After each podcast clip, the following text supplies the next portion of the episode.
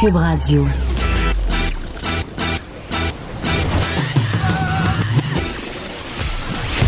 Pour elle, il n'y a jamais de mauvaise question.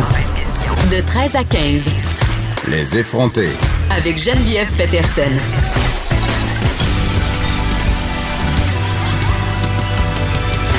Cube Radio.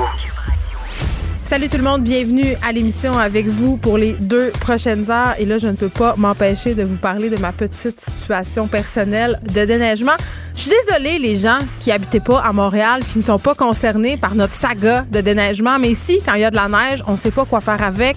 On ne sait pas vers qui se tourner pour qu'enfin on enlève cette euh, ce truc blanc des rues. Et là, euh, je vous parlais de l'école de mes enfants, euh, qui est pas un cas particulier. Il y a plusieurs parents qui se plaignent un peu partout sur les médias sociaux que les écoles, les devantures des écoles ne sont toujours pas déneigées.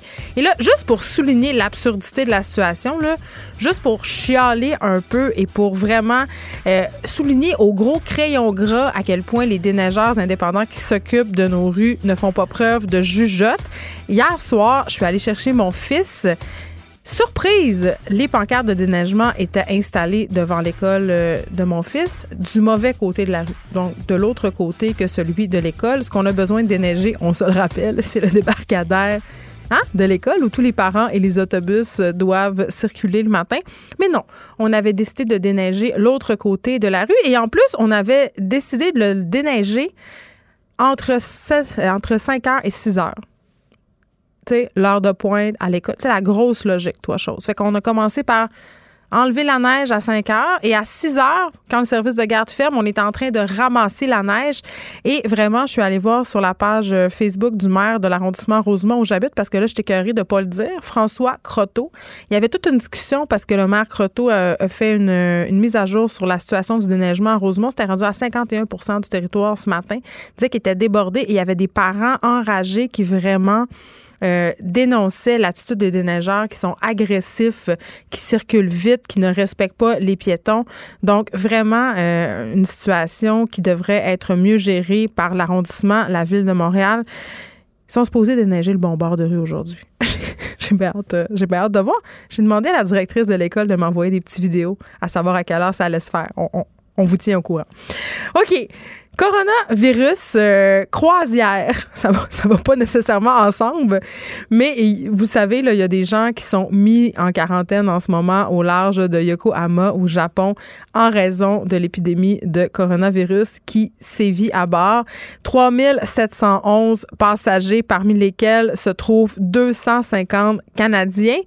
Euh, c'est long, c'est long longtemps, et là, ça a l'air qu'ils sont pognés sur ce bateau-là jusqu'au 19 février, c'est la tendance à métier, parce qu'on continue toujours à découvrir de nouveaux cas de coronavirus sur le bateau.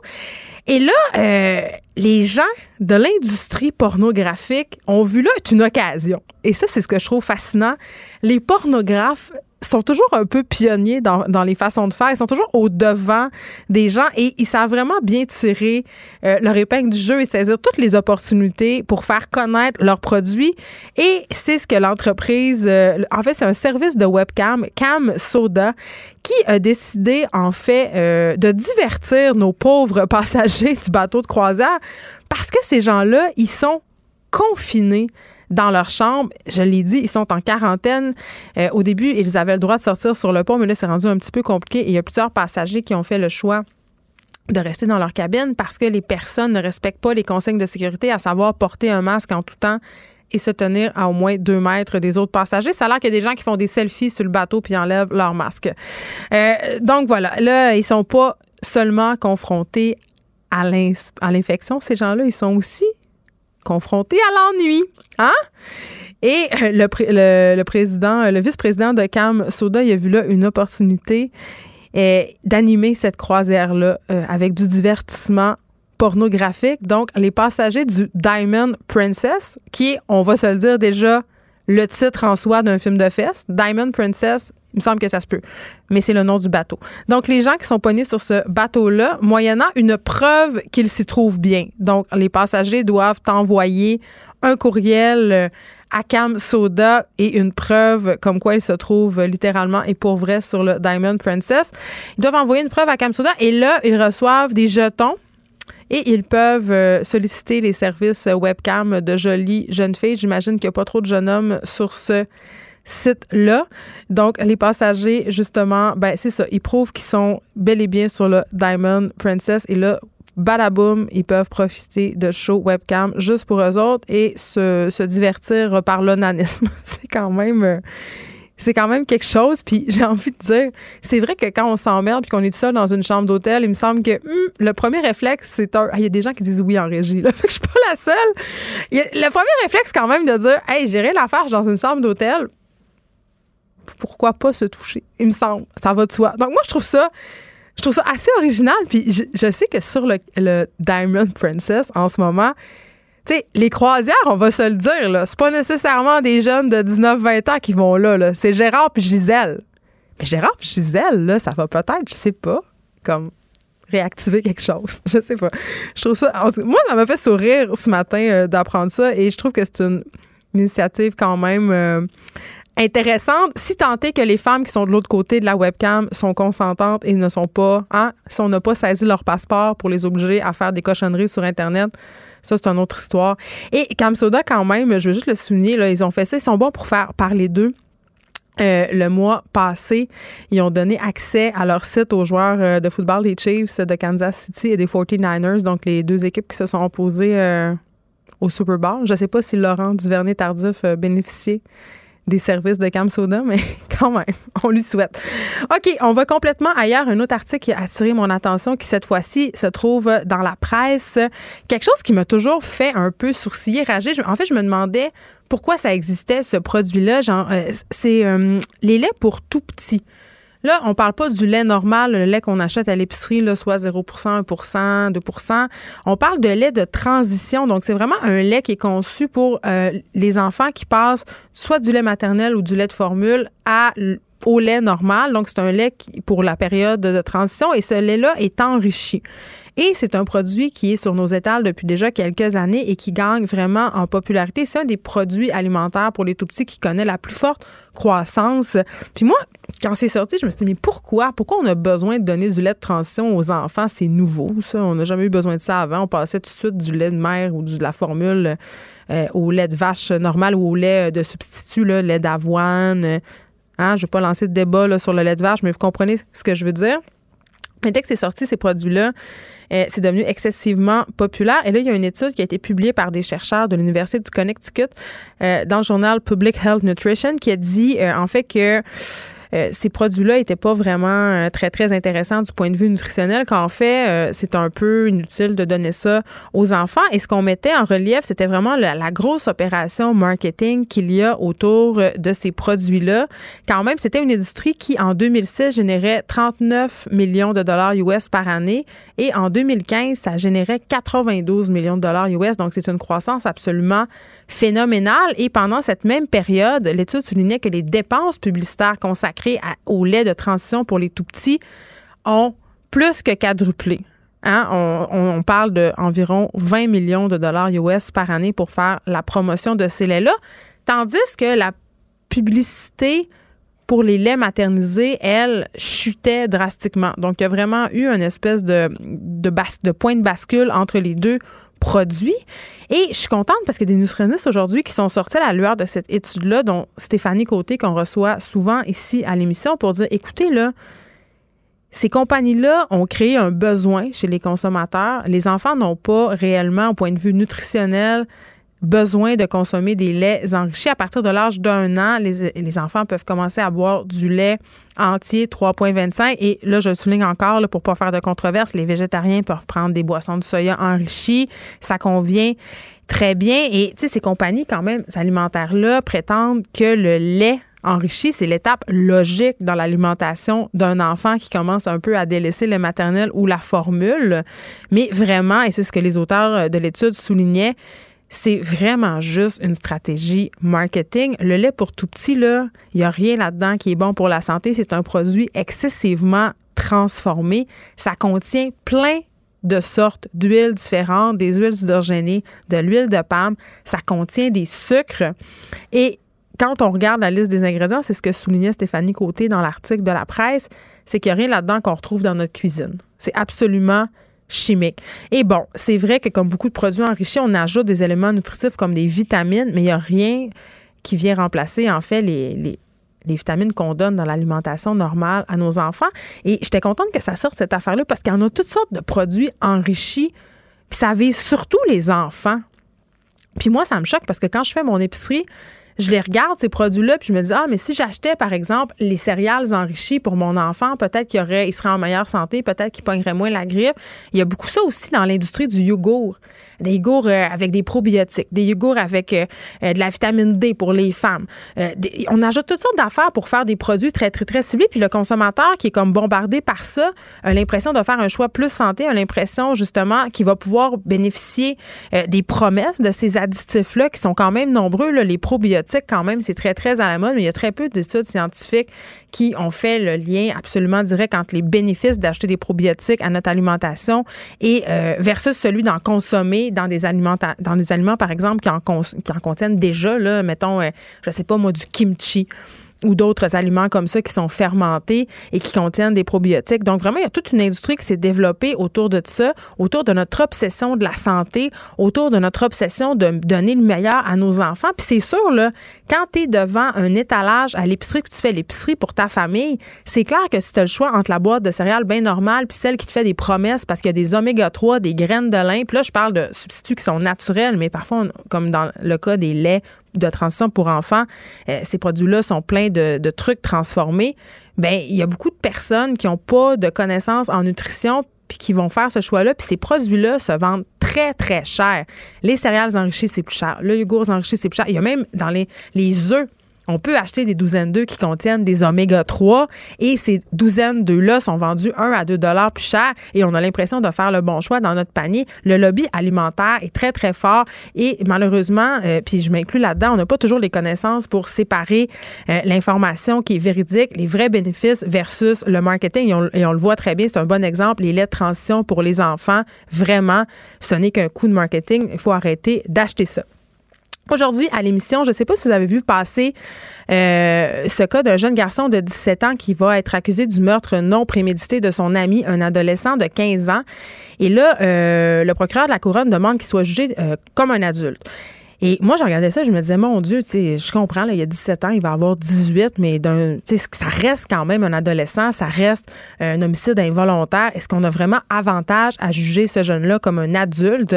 Puis je me posais la question aussi, je me disais, Qu'est-ce qui fait qu'on va opter de juger un mineur comme un adulte?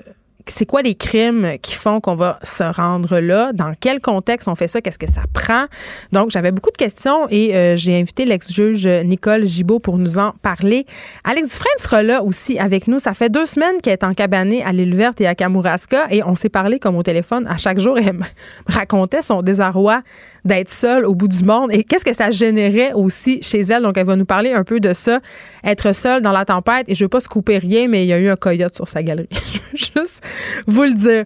On aura aussi une discussion sur les pesticides avec Marise Bouchard, que vous connaissez. Elle est déjà venue à l'émission professeure de santé environnementale à l'Université de Montréal, chercheuse à l'hôpital Sainte-Justine aussi, parce que là, euh, on apprend aujourd'hui que Santé Canada traîne un peu de la patte quand il est question de pesticides. On va parler d'une particule en particulier qui soulève bien des questions, et ça depuis très, très longtemps. Et malgré ces questions-là, Santé Canada continue un peu ses recherches, hésitait à faire, à prendre action, et la compagnie a été plus vite que Santé Canada et a décidé carrément d'interdire ce produit-là qui aurait des effets nocifs sur le développement cognitif des enfants. Et on va reparler du, du coronavirus pardon, qui s'appelle maintenant COVID-19 et ce ne sera pas pour parler de porn, ne vous inquiétez pas, on va se parler de vaccin. Euh, est-ce qu'on peut s'attendre à avoir un vaccin euh, efficace prochainement? Est-ce qu'on va pouvoir l'utiliser? On va en parler avec un microbiologiste au Centre universitaire de santé McGill. Et on parlera aussi euh, de femmes victimes de violences psychologiques et verbales. On sait que c'est excessivement difficile euh, à nommer ce type de relation-là où se retrouvent pognées plusieurs femmes, des hommes aussi, il faut le dire. Euh, que c'est au niveau judiciaire, il n'y a pas grand-chose à faire. Mirabelle Poulain a décidé, elle, de reprendre le pouvoir sur les mots et de créer un organisme, un site web, en fait, qui s'appelle Les mots de Mira. Ça, c'est une initiative qui cherche justement à aider les femmes qui sont victimes de violences psychologiques et verbales et qui sont souvent laissées un peu pour compte quand on parle de violence conjugale parce parce qu'évidemment, quand on pense à la violence conjugale, on pense à des coups. Fleuve Saint-Laurent, plein de plastique, Hein? Ça, c'est pas une surprise pour personne. Mais ce qui, moi, me surprise, c'est de constater que le fleuve Saint-Laurent est tellement plein de plastique qu'il peut être comparé à certains cours d'eau en Asie. Tu sais, en Asie, il y a genre des milliards de personnes et pour avoir été en Inde et avoir vu euh, plusieurs cours d'eau là-bas, je peux vous dire que c'est décourageant. J'en ai parlé à maintes reprises quand je suis allée là-bas, j'ai comme pogné de quoi. Je me suis rendu compte que même si je mettais mes petites affaires au recyclage, ça allait rien changer. Je sais, là, c'est une façon très, très pessimiste de voir les choses. Euh, mais je me dis, bon, tu sais, on fait beaucoup d'efforts en Amérique du Nord, mais force est d'admettre qu'on s'en vient pas mieux qu'ailleurs. Le fleuve Saint-Laurent qui serait littéralement une poubelle à ciel ouvert. Euh, en tout cas, c'est pas moi qui le dis, c'est une étude. Et la journaliste qui, va en parler, c'est une journaliste de Québec Science, Mélissa Guillemette, qui sera avec nous. Il va nous expliquer pourquoi pourquoi on en est rendu là à avoir un fleuve Saint-Laurent aussi pollué. Et Émilie Ouellette sera là, chronique familiale aujourd'hui. Elle va nous parler de ces fameux mots euh, d'enfants, les lapsus que les enfants font. Et là, euh, j'en profite pour vous dire, il y a plusieurs personnes qui m'envoient euh, des courriers, des, courriers, des lettres, des lettres manuscrites, qui m'écrivent sur Facebook ou ailleurs pour me, me demander si, quand je fais des statuts d'enfants sur Facebook, si j'invente si c'est vrai, si je tweak un peu la réalité pour faire de la littérature avec tout ça. Eh bien, la réponse, c'est non, c'est toujours vrai. Je vous le jure, là, je n'ai jamais rien inventé. Je n'ai jamais euh, inventé aucun mot d'enfant. Les enfants, ce sont les meilleurs humoristes qui soient. Donc, je vous jure solennellement, mes statuts Facebook à propos de mes enfants, ils sont tous vrais. Bon, les autres, je vous le dis pas, là, mais ceux sont mes enfants, ils sont vrais. Geneviève Peterson, la seule effrontée qui sait se faire aimer. Jusqu'à 15, vous écoutez Les effrontés. Parlons maintenant de ce jeune Lavallois de 17 ans récemment accusé du meurtre de son ami de 15 ans qui pourrait être jugé comme un adulte. Je veux juste faire un peu de mise en contexte. Donc, ce jeune qui est accusé du meurtre non prémédité de son ami de 15 ans, évidemment, on doit taire les identités parce que ce sont des personnes mineures. Aussi inculpé de voie de fait armée à l'endroit d'une autre personne qui n'est pas cet ami-là et de port d'armes dans un dessin dangereux. Et ces crimes seraient survenus vers le 1er janvier dernier dans un parc de Laval. Et là, on va se poser la question parce que moi, quand j'ai vu passer euh, cette nouvelle-là ce matin, comme quoi le procureur de la couronne demandait une peine pour adultes, je me suis dit pourquoi on juge euh, certains mineurs pour des adultes? Qu'est-ce que ça implique pour eux? Qu'est-ce qui nous mène à prendre cette discussion-là, euh, cette direction-là Pardon, et j'en discute maintenant avec la juge à la retraite Nicole Gilbeault. Bonjour, Madame Gilbeault. Guibault. Bonjour. Pardon. Euh, Gilles Je vais réussir, je vais réussir. euh, je sais pas, euh, je pense qu'il y a plusieurs personnes qui, comme moi, se posent des questions par rapport au fait de juger un adulte, un, jeune, pardon, comme un adulte. Dans quelles circonstances on peut demander ça à la Cour?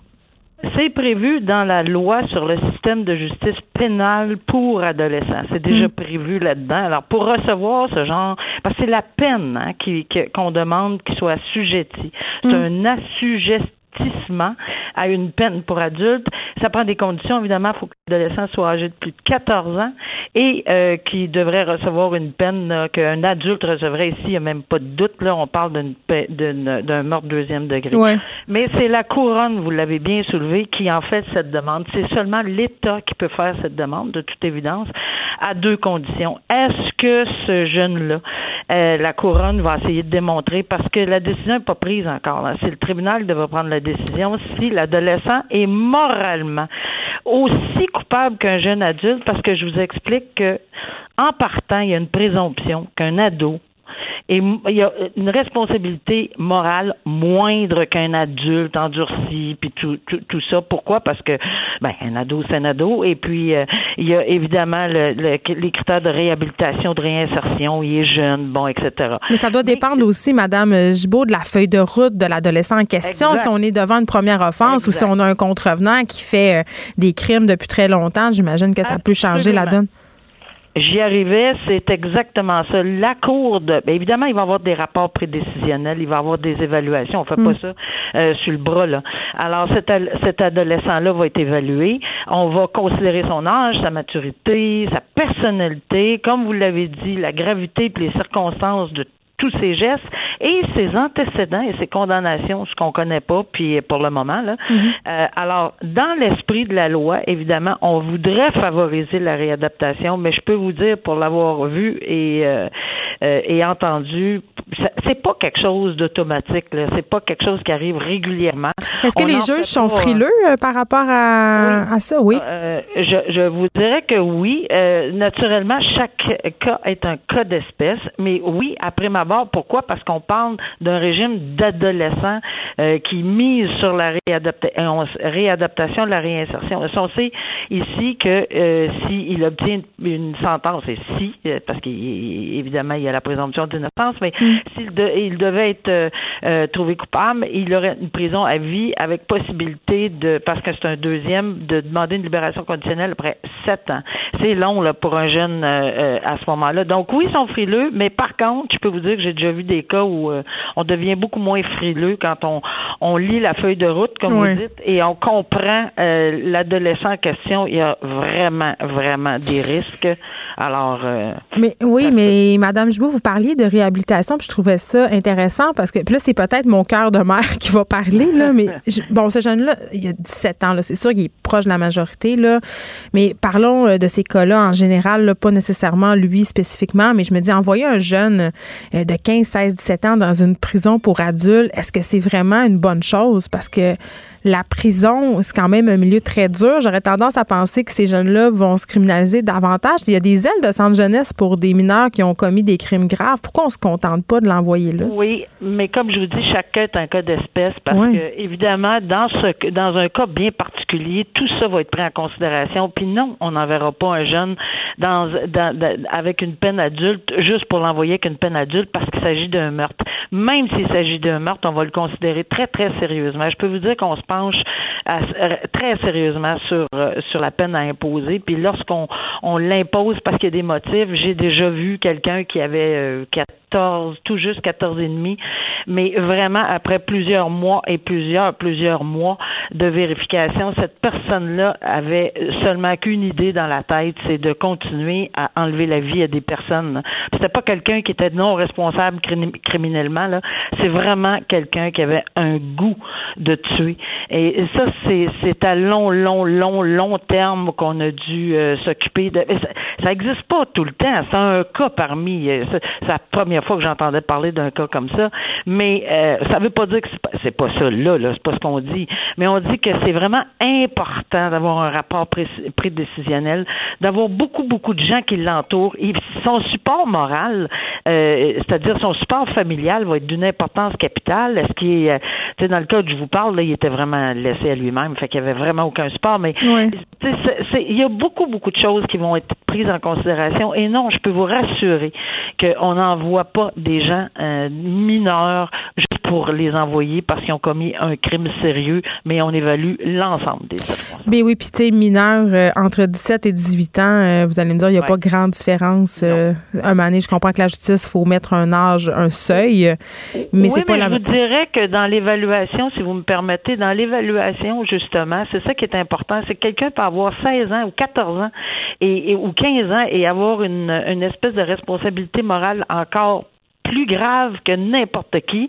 Euh, des fois, on peut parler d'un jeune de 17 et demi, tout près trois quarts, puis que vraiment, c'est tellement frivole dans la tête là, que, regarde, on, s'entend qu'il n'a pas cette maturité-là. Mais chaque cas est un cas d'espèce, vraiment, vraiment. Et là, qu'est-ce que ça va impliquer pour ce jeune-là? Euh, bon, évidemment, on parle d'une sentence de détention à vie sans possibilité de libération avant sept ans, vous l'avez souligné, mais est-ce qu'il y a autre chose qui diffère? Ben, c'est bon, c'est-à-dire qu'il va avoir, euh, on va le réévaluer après quatre ans si ma mémoire est bonne. Tu sais, il y a, plusieurs étapes. On va faire vraiment attention quand même, même si euh, mm. on, pense à une prison à vie. Mais euh, comme dans tous les dossiers, c'est s'il va avoir une épée d'Amoclès sur la tête à vie s'il il écope d'une sentence pour meurtre deuxième adulte, c'est une prison à vie. C'est ça parce que si on est à jeunesse, notre dossier, est-ce qu'il s'efface? Non, non, non, non, non, non, non, non, non, non. Le, dossier ne s'efface pas, mais c'est sûr qu'il va être surveillé adéquatement une libération conditionnelle, là, on espère que le système va. oui, il a connu des ratés dernièrement, hein, Madame Gibault? tu sais, depuis je sais pas combien de temps, je, je, je donne des, des opinions là-dessus, puis je me dis, oh, j'ai changé depuis une couple de semaines d'opinion, là, puis avec les circonstances, on en convient. On, parle de, du meurtre de Marilyn, Marilyn Lévesque ici, là, évidemment. Ben, c'est évident. Tu sais, ça, ça, ça a ébranlé, mais vraiment ébranlé tout le système, toute la, la, la, façon dont on, on, on, on, vérifie les allées. Ça vous a étonné, ça, de voir ça, que cet homme-là avait le droit d'avoir accès justement à des femmes pour des services sexuels? Oui. Ben, ça a étonné tout le monde. Ça a renversé tout le monde, d'où d'où l'engouement que tout le monde en parle, puis une nécessité que tout le monde en parle, puis une nécessité qu'on revoit à la loupe. Euh, puis je pense que on, je veux dire, malheureusement pour cette pauvre femme-là, euh, peut-être que son décès sera pas euh, pour, en vain. rien, en vain. Mais on a souligné quand même que ce cas-là, que Galésie n'était pas le seul à bénéficier d'un tel traitement de la part de services correctionnels Canada. Donc, moi, en tout cas, euh, je posais beaucoup de questions. moi aussi, je suis, euh, je me suis posé de sérieuses questions, puis j'ai hâte de voir une enquête à cet effet-là, puis dans quelles circonstances, puis pourquoi on permet, puis si on les attend à porte, puis de quelle Tu sais, je veux dire, c'est il y a un ensemble de questions qui découlent de ça. Ah, non, mais c'est pas la première fois, puis on le fait régulièrement. Oui, puis à un moment donné, avoir des rapports sexuels avec une femme, est-ce que c'est un droit pour un détenu? Ben là, je pose la question. Et, et, et, peut-être que si un détenu demande un rapport sexuel, peut-être ce qu'on appelle des visites privées là, en espèce de roulotte. La fameuse roulotte. Oui, la fameuse roulotte avec euh, sa, conjointe de tous les temps. Ça, c'est un autre dossier. C'est pas pareil. C'est un autre dossier, là, tu sais, mais euh, non, le reste, là, je vous avoue que ça, c'est euh, c'est nettement ébranlant. Puis j'ose espérer que la réponse sera pas Ben oui, on fait ça, on va. non, regarde, je veux même pas aller là. mais merci beaucoup de nous avoir parlé. Nicole Gibault, juge à la retraite, on se parlait de cet adolescent, ce Lavallois de 17 ans, récemment accusé du meurtre de son ami de 15 ans, qui pourrait être jugé comme un adulte. Les effronter. Avec Geneviève Peterson. Les vrais enjeux. Les vraies questions. Vous écoutez. Les effronter. On va se parler d'un rêve que j'ai souvent, celui de m'encabaner, de m'isoler très très loin dans les bois et ça pendant une longue période. Est-ce que c'est pour fuir euh, les affres de ma vie quotidienne ou mes nombreux enfants? Peut-être, mais c'est tenté que quand je le fais, quand je me retrouve, parce que parfois ça m'arrive de me louer des chalets, de partir seule, il y a quelque chose de très très le fun, mais en même temps de très très angoissant là-dedans, en tout cas du moins pour moi. Et là, je retrouve tout de suite notre collaboratrice Alix Dufresne qui nous parle en téléphone, euh, au téléphone exceptionnellement aujourd'hui parce qu'elle revient de son cabanage de deux semaines, je crois, très, très loin à l'île verte. Salut, Alex. Salut! En effet, je suis euh, dans un stationnement à Québec. Est-ce que tu es dans le stationnement du IKEA? Non, mais je suis dans un stationnement d'ultramar à Québec pour vous parler. Et le retour à la civilisation est difficile. Ben oui, c'est ça, parce que là, euh, bon, tu étais parti en reportage à l'île verte pour notre marque Tabloïd. On va pouvoir voir euh, d'ailleurs tes aventures très, très bientôt sur nos plateformes. J'en reparlerai. Mais euh, bon, tu étais parti là-bas, je crois, deux semaines à l'île verte. Si tu nous un peu, c'est où l'île verte? En fait, l'île verte, c'est juste à côté de, de Kakuna. pas très loin de Rivière-du-Loup. La contrée de Mario Dumont. oui, en effet, on le salue.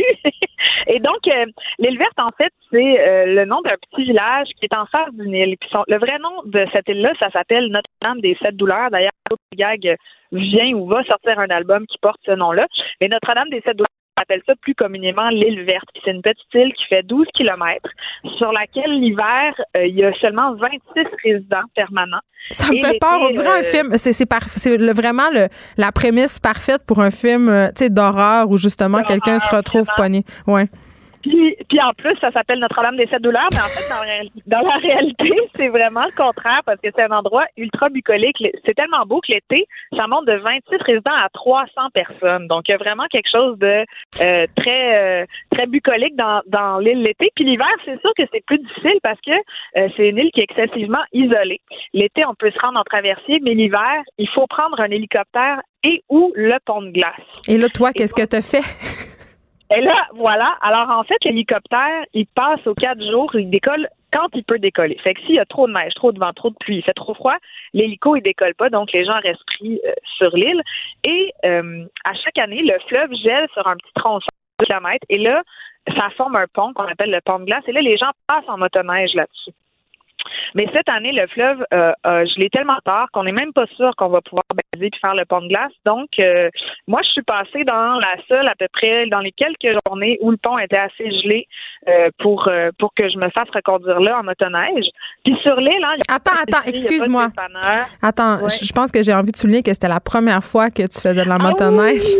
Oui. C'était la première fois que je faisais de la motoneige. Fait que ma première traversée, ma- en fait, ma première ride de motoneige à vie, là, c'était sur le fleuve Saint-Laurent. Et là là. Et la, la- pour rentrer et sortir de l'île, j'ai conduit ma propre motoneige qui était une John Deere 1974. Fait que je peux vous dire que C'était pas une petite jeunesse? passé par-dessus le chenal, j'allais un peu plus vite, mettons.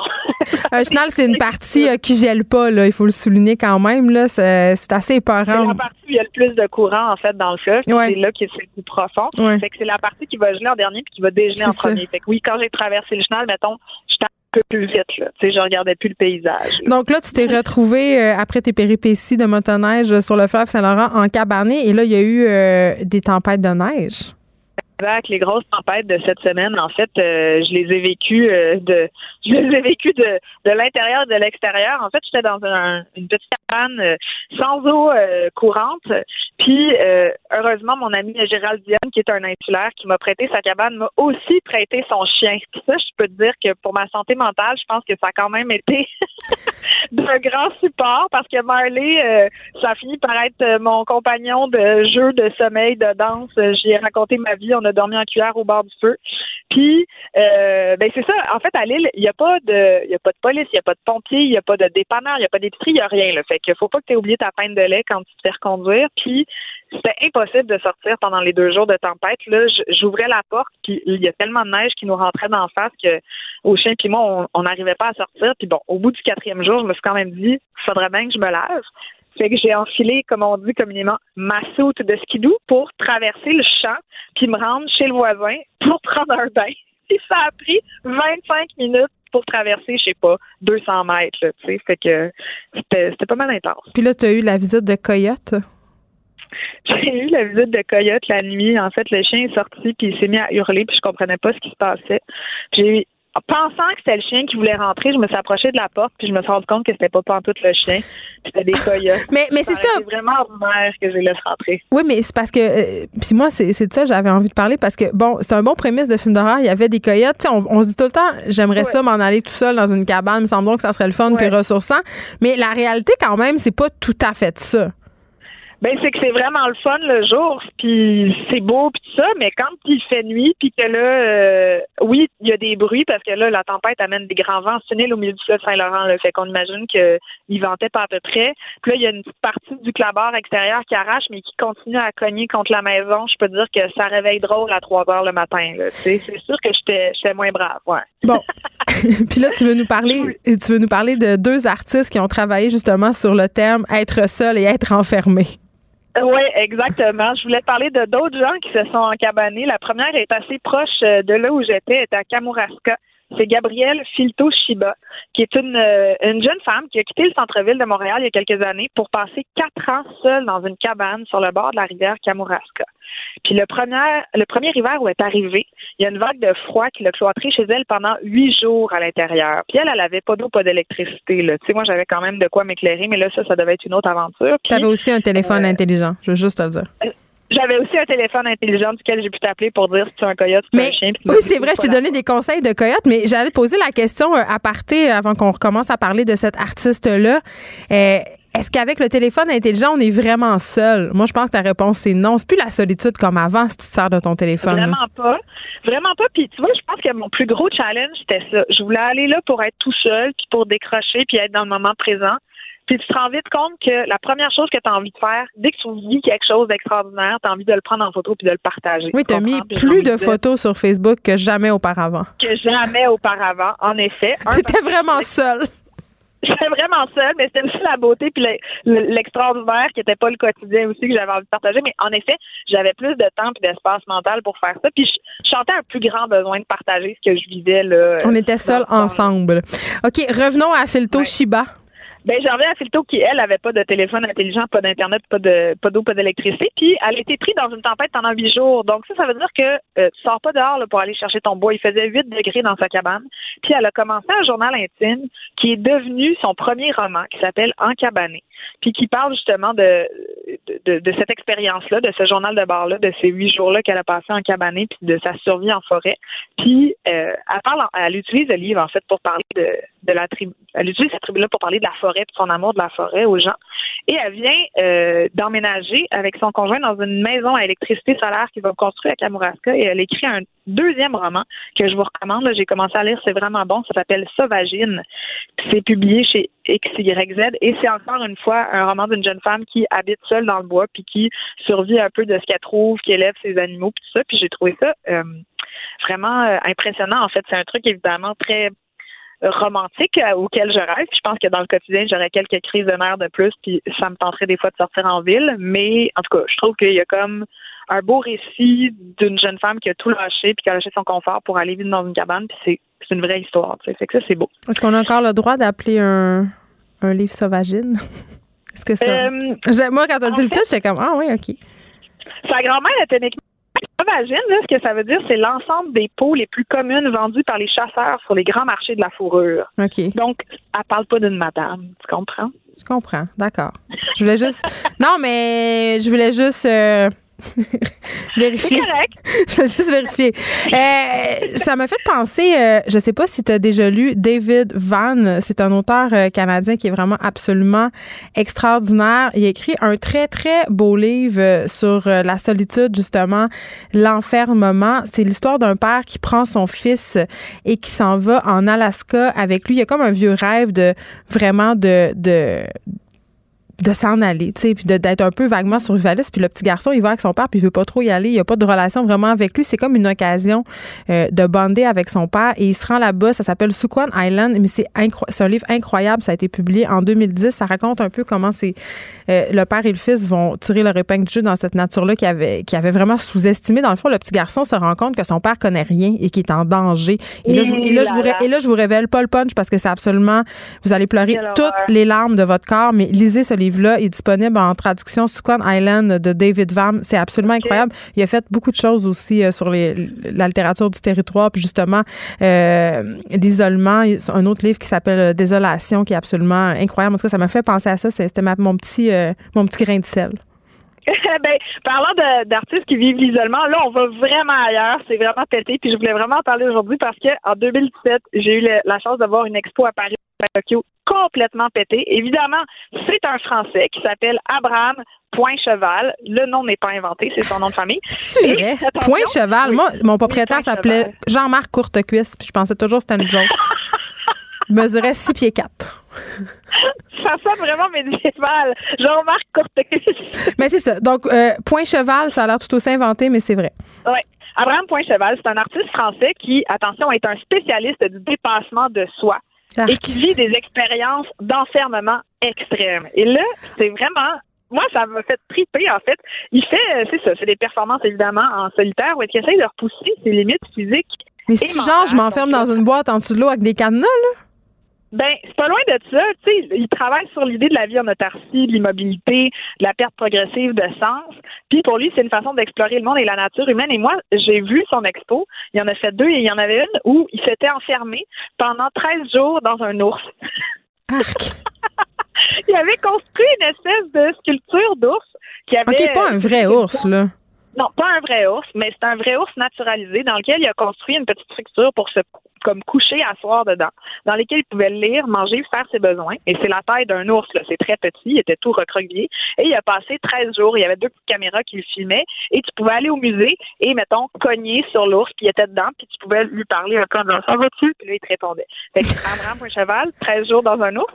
Et en 2017, donc euh, en mars... C'est sûr qu'il y a du monde qui se demande pourquoi c'est de l'art, cette histoire-là, mais on se lancera pas là-dedans.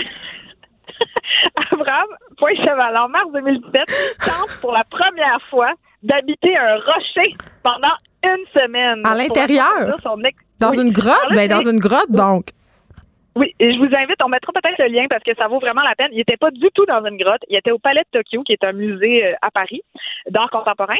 Et c'était une roche énorme et dans laquelle ils ont scié cette roche calcaire-là en deux et ils ont sculpté sa forme de corps quand il est assis. Fait que lui, il Oh, est rentré dans la moitié de la roche Oh non. et avec un petit trou pour respirer, un petit trou pour boire, un petit trou pour les besoins et il refermait la roche. Non. Pouf. je serais morte de, a- de, de, de- Non, j'ai trop peur d'être enfermée dans des petits espaces. Ouais, et donc, il y avait un peu de matériel de survie. Et là, lui a passé euh, une semaine là-dedans. Et il appelait sa capsule spatiale Ah. pour faire un voyage intérieur. Et là, euh, il y avait des caméras aussi à l'intérieur, donc il pouvait voir comment ça se passait, son, son aventure spatiale. Et euh, évidemment, là, quand ils ont réouvert la roche, après une semaine, il y avait une équipe de une équipe de Médical. de secours, là, de- oui, une équipe médicale de paramédics qui était là pour le sortir. Puis euh, il était pâle un peu, puis il marchait tout croche là, mais il avait l'air, euh, il avait l'air content d'avoir vécu son expérience extrême d'isolement. Donc euh, Abraham Poincheval, probablement une des seules personnes au monde qui a passé une semaine dans un roche, dans une roche, puis 13 jours dans un ouf. Après ça, je trouve que t'as pas tellement euh, de mérite, Alex Dufresne, de t'être encabané dans un chalet de l'île verte. C'est pour ça que c'est pour ça que je me disais que je me suis dit, ouais, peut-être qu'il est rendu à côté de Poincheval puis de Gabriel Filto Chiba, là, mon aventure. euh, reste quand même euh, bucolique là, comparé à la leur. Puis, euh, fort est à Paris qui n'avait pas accès à Facebook dans sa roche. Alex Dufresne, merci. On va te retrouver euh, dans deux semaines ici dans nos studios. Merci beaucoup. Avec plaisir. De 13 à 15, les effrontés. Cube Radio. Euh, Santé Canada qui s'est questionné pendant plusieurs années, hein, très, très, très longtemps, sur un pesticide controversé qui soulevait déjà beaucoup de questions dans l'industrie, à tel point que le fabricant de ce produit-là a finalement décidé d'en arrêter de la, produ- la production. Pourquoi? Est-ce que Santé Canada prend autant de temps pour prendre ce type de décision-là? Euh, J'ai voulu savoir, je vais en parler avec Marise Bouchard, professeure de santé environnementale à l'Université de Montréal et chercheuse à l'hôpital Sainte-Justine. Madame Bouchard, bonjour. Bonjour. Bon, la particule en question, euh, elle a un nom, ça s'appelle euh, chlorpyrifos. C'est quoi? C'est un pesticide, euh, c'est un insecticide en fait. Donc ça sert à tuer euh, les insectes. On l'utilise là sur une grande grande euh, quantité de, de produits euh, différents là, euh, que ça va du, du maïs euh, au chou. Et puis c'est un produit qui est quand même encore utilisé, là, même s'il a déjà été encore plus dans le passé. Fait qu'on répand ça dans nos champs, c'est ce que je comprends. Oui, exactement. OK, là, on a Santé Canada qui se pose des questions depuis cinq ans quand même. hein. On se demande si on doit interdire cette substance-là euh, dont on fait un usage agricole, c'est ce qu'on comprend. Et la compagnie qui le produit, Corteva, a finalement décidé d'arrêter sa production. Moi, quand je regarde des histoires comme ça, je me dis comment ça se fait, euh, alors qu'on soupçonne les effets néfastes de cette particule-là depuis autant de temps que Santé Canada avance pas plus vite là-dedans? Parce qu'il y avait des drapeaux rouges, là. Oui, oui, oui. Donc, c'est vraiment un pesticide qui est problématique là, du point de vue de la santé publique. Je vous dirais, ça fait partie d'une classe là, de produits chimiques qu'on sait être particulièrement toxiques. C'est des organophosphorés. C'est comme une vieille génération de pesticides là, qu'on devrait déjà euh, avoir euh, mis de côté. Mais euh, ça. Au niveau réglementaire, ils sont vraiment pas très euh, proactifs. Puis là, dans le fond, ce qu'on voit, c'est que la compagnie, euh, ils se donnent beau jeu. Hein, ils retirent leurs euh, juste avant un peu que, dans le fond, qu'ils soient bannis. Là, parce que ça a bien l'air là, qu'il qu'il allait, qu'il bientôt être banni ici au Canada. Euh, La compagnie, euh, je veux dire, là, ils ont, le beau jeu. Donc, ils paraissent bien de retirer leurs produits avant que, juste un peu avant qu'ils soient bannis. Ben oui, puis c'est peut-être aussi euh, Bouchard parce que cette compagnie-là a une alternative. Vous l'avez dit, c'est un pesticide de première génération entre guillemets. Donc certes, ils ont développé des produits qui peuvent davantage mettre de l'avant et qui ont meilleure presse. Oui, certainement. Euh, Donc, euh, je pense pas qu'ils vont euh, perdre de vente là, de, avec ça. Donc, Ils font pas euh, pitié. Là. Non. OK, là, est-ce est-ce que ce dont on accuse cette particule-là, le chlorpyrifos, c'est qu'en fait, ça aurait des effets néfastes sur le développement des enfants. C'est quoi ces effets-là? Qu'est-ce qu'on a pu observer? Exactement. Donc moi j'ai participé à des études euh, où en fait ce qu'on s'intéressait surtout, ce qu'on pense, c'est que c'est l'enfant pendant le, le- les toutes premières phases du développement, donc pendant le développement unitéro, Dans le ventre de la mère. fœtal. Oui, encore dans le ventre de la mère, c'est là où il est le plus vulnérable. Le cerveau il se développe de façon très très très rapide à ce moment-là. Il y a toutes sortes de, de phénomènes qui se passent, les cellules qui se différencient en différents types de cellules, les cellules qui s'organisent en réseau, etc. Et ça, c'est tous des processus qui sont très, très euh, finement régulés. Et le chlorpyrifos, là, ça vient vraiment interférer avec euh, donc la, comment que l'architecture cérébrale se bâtit. Donc, il y a des études là qui ont montré ça chez l'animal, mais même chez l'humain. Là, on a observé. Moi, j'ai fait des études comme ça aux États-Unis, euh, et euh, on voit donc que les enfants qui ont été plus exposés pendant leur, la vie fétale, ils ont des un moins un QI moins élevé, des habiletés cognitives moins élevées, des, des problèmes d'attention. Ce type d'effet-là -là, qu'on observe. Puis, puisque ça se développe in utero, c'est-à-dire dans le ventre de la mère, j'imagine que c'est via l'alimentation des femmes, ce qu'on mange pendant qu'on est enceinte? Oui, donc la source principale d'exposition là pour la population en général, ça serait les résidus encore présents sur les aliments. Ensuite, évidemment, pour les communautés agricoles, la première source, ben, les gens qui vivent, là, je dis proche des où il y a de l'agriculture. Mm. Puis au Québec, on a beaucoup d'agriculture. Puis l'agriculture, c'est pas dans des euh, dans des régions fermées. Hein. Montérégie, là, par exemple, les gens vivent pas très loin des champs. Parfois, euh, c'est une région très peuplée. Donc, euh, dans il y a certains endroits où euh, des gens vivent, où ça va peut-être être aussi une source importante d'exposition, là, le, le, directement ce qui est euh, donc dans leur environnement, pas juste la nourriture. C'est intéressant quand même euh, la question des agriculteurs parce que je parlais tout récemment avec un agriculteur qui me parlait de l'épandage des pesticides près de chez lui. C'est un agriculteur qui cultive bon des légumes de façon biologique. Puis il me disait, écoute, Geneviève, quand ils répandent ça dans les champs, on est une semaine les fenêtres fermées et euh, ce qu'ils me disent mes voisins, c'est qu'eux-mêmes ne mangeraient jamais des légumes qui poussent dans leur champ dans les premiers temps où il y a eu cet épandage-là. C'est quand même quelque chose, là. Oui, oui, c'est ça. C'est des produits forts. On en fait un grand usage encore aujourd'hui au Québec. Euh, mais je pense que là, il y a une prise de conscience quand même. On peut euh, faire de l'agriculture autrement. Ils, nous le disent tout le temps. C'est parce qu'on est pressé puis on veut avoir accès à des fruits, des légumes parfaits qui poussent un peu n'importe comment. Si on laissait le temps aux fermiers de faire leurs affaires, euh, on aurait moins besoin de ces produits-là, non? Ben il y a ça, puis il y a aussi un petit peu, on pourrait dire là, les conflits d'intérêts qui existent, là, qui ont été mis en lumière récemment, parce que ben tu sais, je veux dire, c'est les mêmes personnes qui prescrivent l'utilisation des pesticides, qui profitent de la vente des pesticides. Alors ça, ne fonctionne pas. Puis vous avez raison de dire qu'on peut produire autrement notre alimentation parce qu'il y a des plusieurs études là qui ont montré là que euh, le même champ avec presque pas de pesticides ou aucun pesticide, euh, les rendements étaient aussi bons. Là, c'est un peu simplifié ce que je dis, ça dépend de la culture. Il y a, il y a peut-être des moments là où il y a des, portes, des fortes pluies, pardon, on a besoin d'utiliser des fongicides ou des choses. Fait que je veux pas simplifier, mais mais quand même, il y a définitivement moyen de couper dans les pesticides sans pour autant le sacrifier les rendements. Puis moi, ce que je me demande, bon, là, on a parlé de cette molécule-là qui va être, Corteva va arrêter de la produire, euh, mais j'imagine qu'en ce moment, il y en a d'autres des molécules qui vous inquiètent puis qui sont toujours très présentes dans notre industrie alimentaire? Oui, effectivement. Là, je veux dire, dans le fond, ce qu'on voit depuis plusieurs années, c'est que quand un produit est retiré, mais ben, il y en a un autre qui prend qui prend autant de place. Ça fait que là, les, cette classe de pesticides qui a diminué les organophosphorés, ben là, c'est les pyrétrinoïdes qui ont augmenté. Fait que ça aussi, ça, c'est quoi? On s'en sert pourquoi? Des pyrétrinoïdes, c'est encore un insecticide qui euh, agit aussi sur le cerveau. Il agit beaucoup plus sur le cerveau des insectes que le cerveau des, des êtres humains, mais, mais il y a aussi un effet sur le cerveau chez, chez l'humain. Puis, euh, en fait, c'est qu'il n'y a presque pas d'études là-dessus. Donc, euh, mais c'est moi où on, répand des affaires avec peu de connaissances? Parce que à chaque fois qu'on se parle, c'est comme on a peu d'études, on ne sait pas trop, puis en même temps, on le fait quand même. Oui, ben c'est ça. Donc c'est un peu la, la, philosophie là, qui est utilisée, c'est qu'on utilise le produit puis qu'après ça on évalue ses effets. Donc, on a. On, on, je suis pas d'accord avec ça. Ben non, c'est épouvantable. C'est la réalité. Puis, tu sais, nous, comme consommateurs, on n'a pas grand pouvoir. C'est-à-dire, on doit se nourrir, on doit manger, outre l'agriculture biologique. Puis, il y a pas. Y a plein de gens qui n'ont pas le moyen de se payer des, des, légumes, des fruits bio, puis qui n'ont même pas accès à ce type de, de produits-là. Moi, mettons, euh, qu'est-ce que je fais avec mon panier d'épicerie rendu chez nous pour m'assurer que les produits que je consomme, que je fais consommer à ma famille, à mes enfants, contiennent pas de pesticides ou le moins de pesticides possible? Parce que, tu sais, juste passer une pomme en dessous de l'eau, on s'entend. c'est ça qu'on fait, majoritairement, Madame Bouchard. On passe nos fruits un petit peu en dessous de l'eau puis on pense que c'est correct, mais c'est pas ça, là.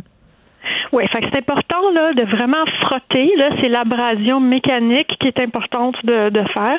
Ensuite de ça, vous savez, c'est très facile à trouver là, sur Internet. Euh, il y a des enquêtes à chaque année qui sont faites pour voir c'est quoi les produits les plus contaminés. Oui, les fraises, les raisins. oui, oui c'est ça. Fait que c'est pas mal souvent les mêmes. Là, en plus, on n'a pas besoin de, de, passer notre temps sur Internet. Euh, et puis, ben, peut-être que pour ces produits-là spécifiques, si on peut se le permettre, ça peut valoir la peine euh, de les acheter bio. Oui, parce qu'on peut pas frotter une framboise mécaniquement. elle n'existera plus, la framboise. C'est ça. Il y a des choses qui sont juste pas possibles de, faire. Là. Donc, soit consommer avec modération, soit euh, acheter bio. Mais il y a aussi toute une série d'aliments qui, au contraire, contiennent très peu de pesticides. Les asperges, par exemple, il y en a d'autres. Ça se trouve, comme je le disais, tout sur Internet, Environmental Working Group, euh, qui, qui fait ça. Ça se mm. trouve vraiment facilement. Bon. Fait que ces produits-là qui sont très peu contaminés, ben, on pourrait les mettre plus de place dans notre alimentation pour, euh, pour ces produits-là.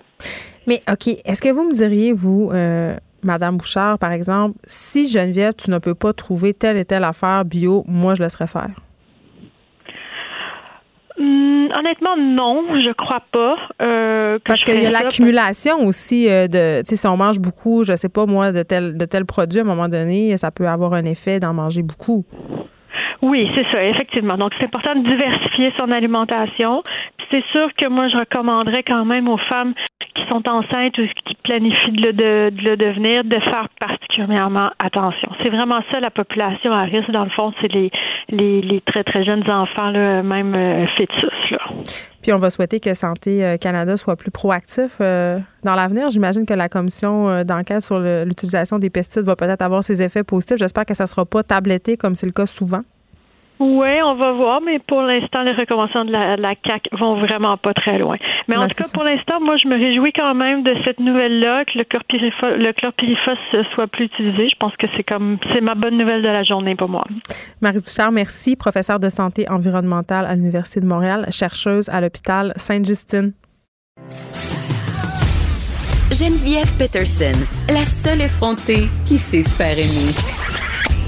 Jusqu'à 15. Vous écoutez Les effrontés. On va rester dans le domaine de la recherche pour parler du potentiel vaccin contre le COVID-19. Ça, c'est le nouveau nom du coronavirus. On va l'apprendre. Là, je sais pas la gang. Euh, un vaccin qui serait bientôt testé sur les animaux au Québec. On discute du processus de la confection d'un tel vaccin avec le microbiologiste Dr Raymond Tellier. Bonjour, Monsieur Tellier. Est-ce qu'on a Monsieur Tellier au bout du fil? Alors, oui. Alors, bonjour. Vous m'avez fait peur, là. Je pensais que vous étiez en train de décéder du COVID-19? Non, Dieu merci, non. Et d'ailleurs, euh, vous vous êtes fait prendre au piège de la même façon que moi parce qu'il y a une correction à la nomenclature. Oh. COVID-19, c'est le nom que l'Organisation mondiale de la santé donne à la maladie. Le virus vient de recevoir un nom officiel euh, du Comité international sur la taxonomie des virus et ça va dorénavant s'appeler le coronavirus du SRAS 2. OK. D'accord, je, vais, je vais en prendre bonus. Le corona, coronavirus du SRAS 2. Oui, je, pense que le SRAS 2, je pense que ça va compliquer un peu les choses, mais enfin, ils m'ont pas demandé mon avis.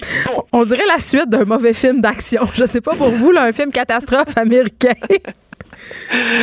D'accord. OK. Donc, parlons, euh, revenons aux choses sérieuses. Parlons du vaccin. On sait qu'au départ, il n'y avait pas de vaccin. Et là, euh, moi, ce que je veux savoir, c'est à partir de quand, quand on fait face à une situation comme celle-ci, on prend la décision de concevoir un vaccin pour lutter contre une infection? Bon, écoutez, euh, c'est quand euh, essentiellement une infection euh, présente un caractère euh, majeur et qui pourrait être euh, contré par un vaccin efficace. Alors, ça vaut certainement la peine de faire de la recherche. Et d'ailleurs, au moment du SRAS, du SRAS 1, il y avait beaucoup d'équipes qui faisaient des, des recherches pour la mise au point d'un vaccin contre le SRAS. Et ces recherches ont été interrompues quand le virus a été éradiqué, mais il y avait quand même plusieurs pistes prometteuses et c'est donc la reprise de ces pistes-là, dans bien des cas, euh, pour avancer avec un virus, euh, avec un vaccin contre le nouveau coronavirus. Et bien qu'on n'ait pas, qu'on soit, qu'on n'ait pas mis au point un vaccin contre le SRAS qui était complètement efficace, on pense, étant donné les résultats encourageants qui avaient déjà été obtenus, que ce serait tout à fait faisable avec le nouveau virus. Mais c'est un processus qui prend du temps. Ben, c'est ça, parce que là, il y a plusieurs affaires euh, dans ce que vous venez de dire. On reviendra à la question du temps, mais par rapport à l'efficacité. Parce que là, moi, je suis pas microbiologiste, là, mais ce que je sais en ce moment, c'est que, bon, vous venez de m'expliquer que ce virus-là est de la même famille que le SRAS. C'est euh, des virus qui se ressemblent, je crois.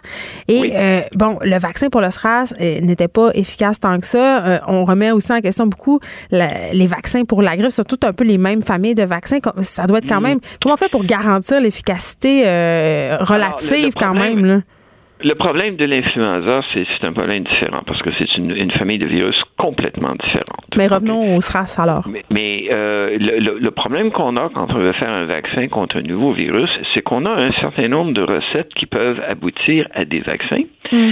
Et on ne sait jamais quand on euh, prend un nouveau problème, un nouveau virus, quelle recette va donner des résultats ou même s'il y a une recette qui va donner des résultats. Alors, par exemple, pour certains euh, virus comme euh, polio, le vaccin le plus utilisé, c'est un virus, euh, virus qui a été inactivé, un virus tué. OK? Et mm. euh, un, programme de recherche avec euh, euh, le, le, SARS avait testé une, un, tel vaccin et ça donnait des résultats prometteurs. Le virus de la grippe, de l'influenza, est un virus, est un vaccin avec un virus tué. il y a d'autres approches, comme par exemple le vaccin contre la rougeole, qui est un virus atténué. Mm. Donc, c'est un virus qui cause, qui, qui, qui est un mutant, qui ne cause pas de maladie, mais qui cause quand même une infection et qui déclenche une réaction immunitaire et il y a d'autres recettes qui font appel euh, à des techniques de, génie génétique, donc le clonage de certaines protéines, leur expression dans des systèmes d'expression pour injecter la protéine. par exemple, le vaccin contre l'hépatite B, c'est une protéine du virus, l'antigène de surface, qui est exprimée en très grande quantité dans, dans des levures purifiées, et c'est ça qu'on injecte pour déclencher des, des anticorps contre cette protéine virale, et ça donne une protection.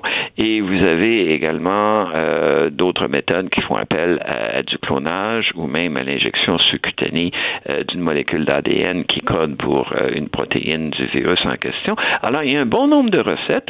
On ne sait pas à l'avance quelle est la recette qui va marcher ou même s'il y a une recette qui va marcher. Évidemment, lorsqu'on a quelque chose qui semble avoir du potentiel, il faut pouvoir démontrer que c'est efficace et c'est là où avoir un modèle animal pour l'infection peut être très utile. Il faut montrer que c'est sécuritaire parce qu'un vaccin, un vaccin euh, expérimental qui rendrait les gens malades, euh, c'est pas quelque chose qu'on veut. Et il faut aussi également euh, démontrer que ça aurait une efficacité dans la population humaine. Et il faut mm. passer par toutes les étapes de certification, de, d'obtenir les licences, de commercialisation. Alors c'est un très long processus. avec les, les techniques biologie moléculaire moderne, on peut arriver, et, comme on connaît la, séquence du virus, maintenant la séquence génétique, on peut arriver assez rapidement à avoir des candidats euh, de vaccins expérimentaux, mais c'est toutes les étapes que, que j'ai mentionnées qui font que c'est quand même un long processus. Je vais poser ma question euh, de type conspirationniste, docteur Telly, si vous voulez bien. Non, mais c'est parce qu'il y a beaucoup de personnes euh, qui craignent les vaccins en général, puis c'est déplorable, là, on le dira jamais assez, mais particulièrement les vaccins qui ont été créés de façon assez rapide. On se rappelle euh, tous et toutes l'espèce de psychose qui s'était emparée de nous euh, par rapport aux vaccins contre le VPH. Il y avait eu, bon, cette étude de l'Université McGill. Euh, comment on s'assure de la sécurité des vaccins? Le, vaccin contre le VPH, euh, études après études ont hmm. démontré que c'est un vaccin qui était très sécuritaire et très efficace. Et, euh, il a été mis en marché seulement après que sa sécurité et sa fiabilité étaient amplement démontrées. Ça, là, il y avait, il y avait vraiment aucun doute là-dessus. Et euh, les, les, études de par le monde euh, ont étayé une très grande efficacité contre ce vaccin-là euh, dans les populations qui ont été fortement vaccinées. On assiste à une disparition presque complète des, euh, des verrues vénériennes causées par le papillome humain.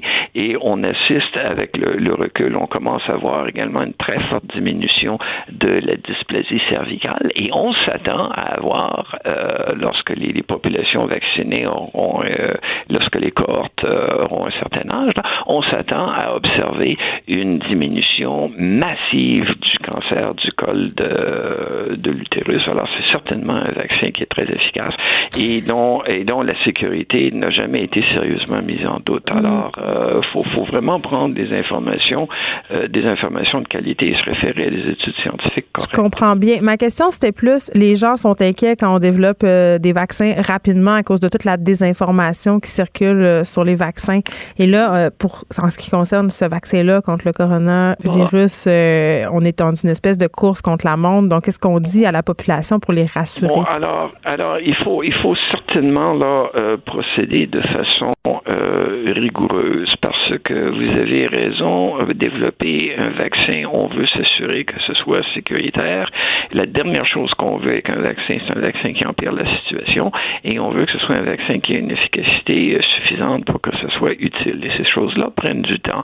Vous allez me dire, si on est dans une situation d'extrême urgence, on peut peut-être de euh, d'avoir un vaccin un peu moins testé si on mm. estime que la balance du risque est favorable. Et pour donner un exemple, type de raisonnement-là, vous vous rappellerez que dans les débuts de la pandémie avec le VIH, on a accepté d'utiliser en clinique des médicaments antiviraux qui avaient été testés sur une période beaucoup plus courte en disant, ben, étant donné qu'il y a un tel besoin, qu'il y a des gens qui sont tellement malades, il y a suffisamment d'indications que ça soit bénéfique, qu'on va commencer à les utiliser, mais avec très grande vigilance.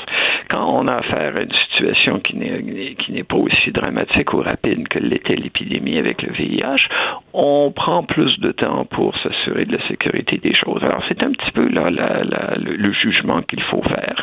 Mais euh, certainement, euh, même avec euh, les, les, indications comme quoi ce virus pourrait devenir une pandémie ou est, certainement en Chine une, une urgence nationale, il y a quand même, c'est inéluctable que ça va prendre plusieurs mois et probablement au moins un an avant qu'on ait un vaccin, un prototype de vaccin qui soit raisonnable. Très bien. Merci, docteur Raymond Télé, microbiologiste au Centre universitaire de santé McGill. On se parlait par rapport au développement de ce vaccin pour lutter contre le nouveau nom. On le saura, coronavirus du SRAS 2. Merci beaucoup de nous avoir parlé. Écrivaine. Blogueuse. Scénariste et animatrice.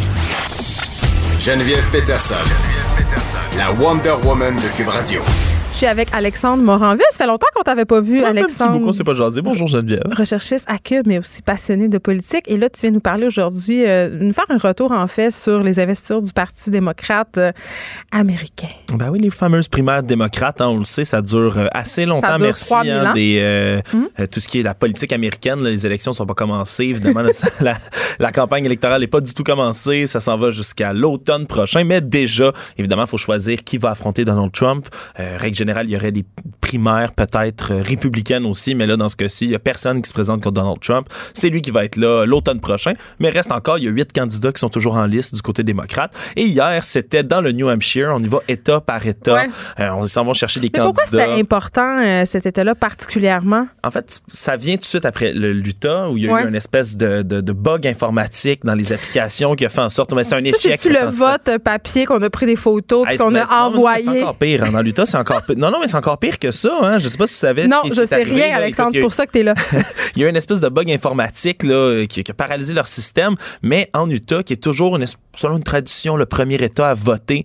Euh, c'est un espèce de système archaïque dans lequel là c'est genre dans des gymnases, des centres communautaires. la croix et la les gens vont littéralement à pied derrière le candidat de leur choix. Euh, il y a plein de gens qui disent que c'est antidémocratique, anticonstitutionnel parce ben que les gens peuvent voir les ben votes, ça influence. Bref, l'Utah ça a été un gros fiasco c'est pour ça que le New Hampshire, qui était le deuxième État si on veut à suivre dans la course, est tellement important parce que la primaire, c'est pas tant une chose d'arithmétique, c'est pas tant une affaire de, de calcul scientifique savant, c'est surtout une affaire de dynamique. Ça donne le ton. Ouais, ben quand on a autant de candidats, c'est vraiment important euh, que plusieurs candidats partent en force. Puis c'est ce qui est arrivé, là, c'est encore Bernie Sanders puis Pete Buttigieg qui s'en sont sortis euh, directement. Bernie Sanders, on se rappelle, euh, candidat vraiment plus de gauche que des mesures presque qualifiées de socialistes aux États-Unis. Lui s'autoproclame mm. comme un socialiste, ce qui est extrêmement rare aux États-Unis, presque tout est de droite.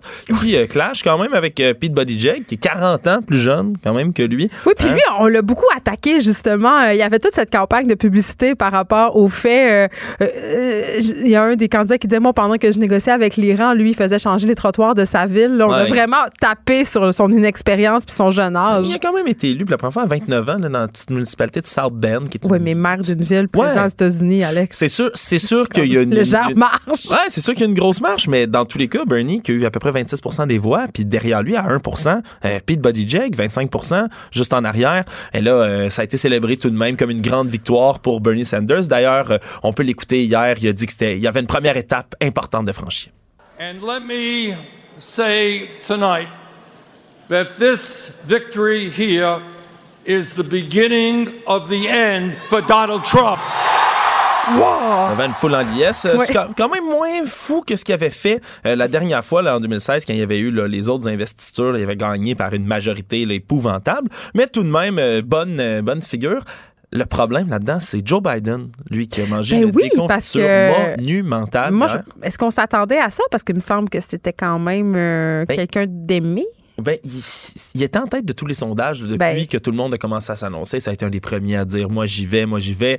Euh, ça fait des décennies qu'il est à Washington. Il a été le vice-président de Barack Obama. Ben euh, il bénéficie du support d'ailleurs des communautés. La table était mise pour lui. Oui, mais communauté hispanique, communauté noire euh, sont vraiment derrière lui. Mais là, le problème, on s'attendait à ce qu'il fasse pas nécessairement très bien. Lui-même d'ailleurs était parti plus tôt. Il n'est pas resté pour voir les résultats. il a terminé cinquième, ce qui écoute en dessous de la de 10 On parle de 8% euh, du vote seulement qu'il y a eu. Bon, c'est les premiers États, mais ben, quand même, ça donne le ton, le tantôt. Ça donne le ton, c'est important. Euh, puis il y a les prochains qui vont suivre, c'est quand même rapidement le Nevada, ça va être le 22 février, la Caroline du Sud, ça va être le 29 février, et après ça, t'as le fameux Super Tuesday, le super mardi. J'ai aucune idée c'est quoi. Euh, c'est une journée dans laquelle, en gros, c'est le 3 mars que ça va se produire cette année, il y a 15 États, une quinzaine d'États d'une shot qui vont tous voter aux urnes pour l'investiture démocrate. C'est la journée où il y a le plus de votes qui sont comptabilisés, qui sont enregistrés là-dedans pour la primaire démocrate. Alors, c'est extrêmement important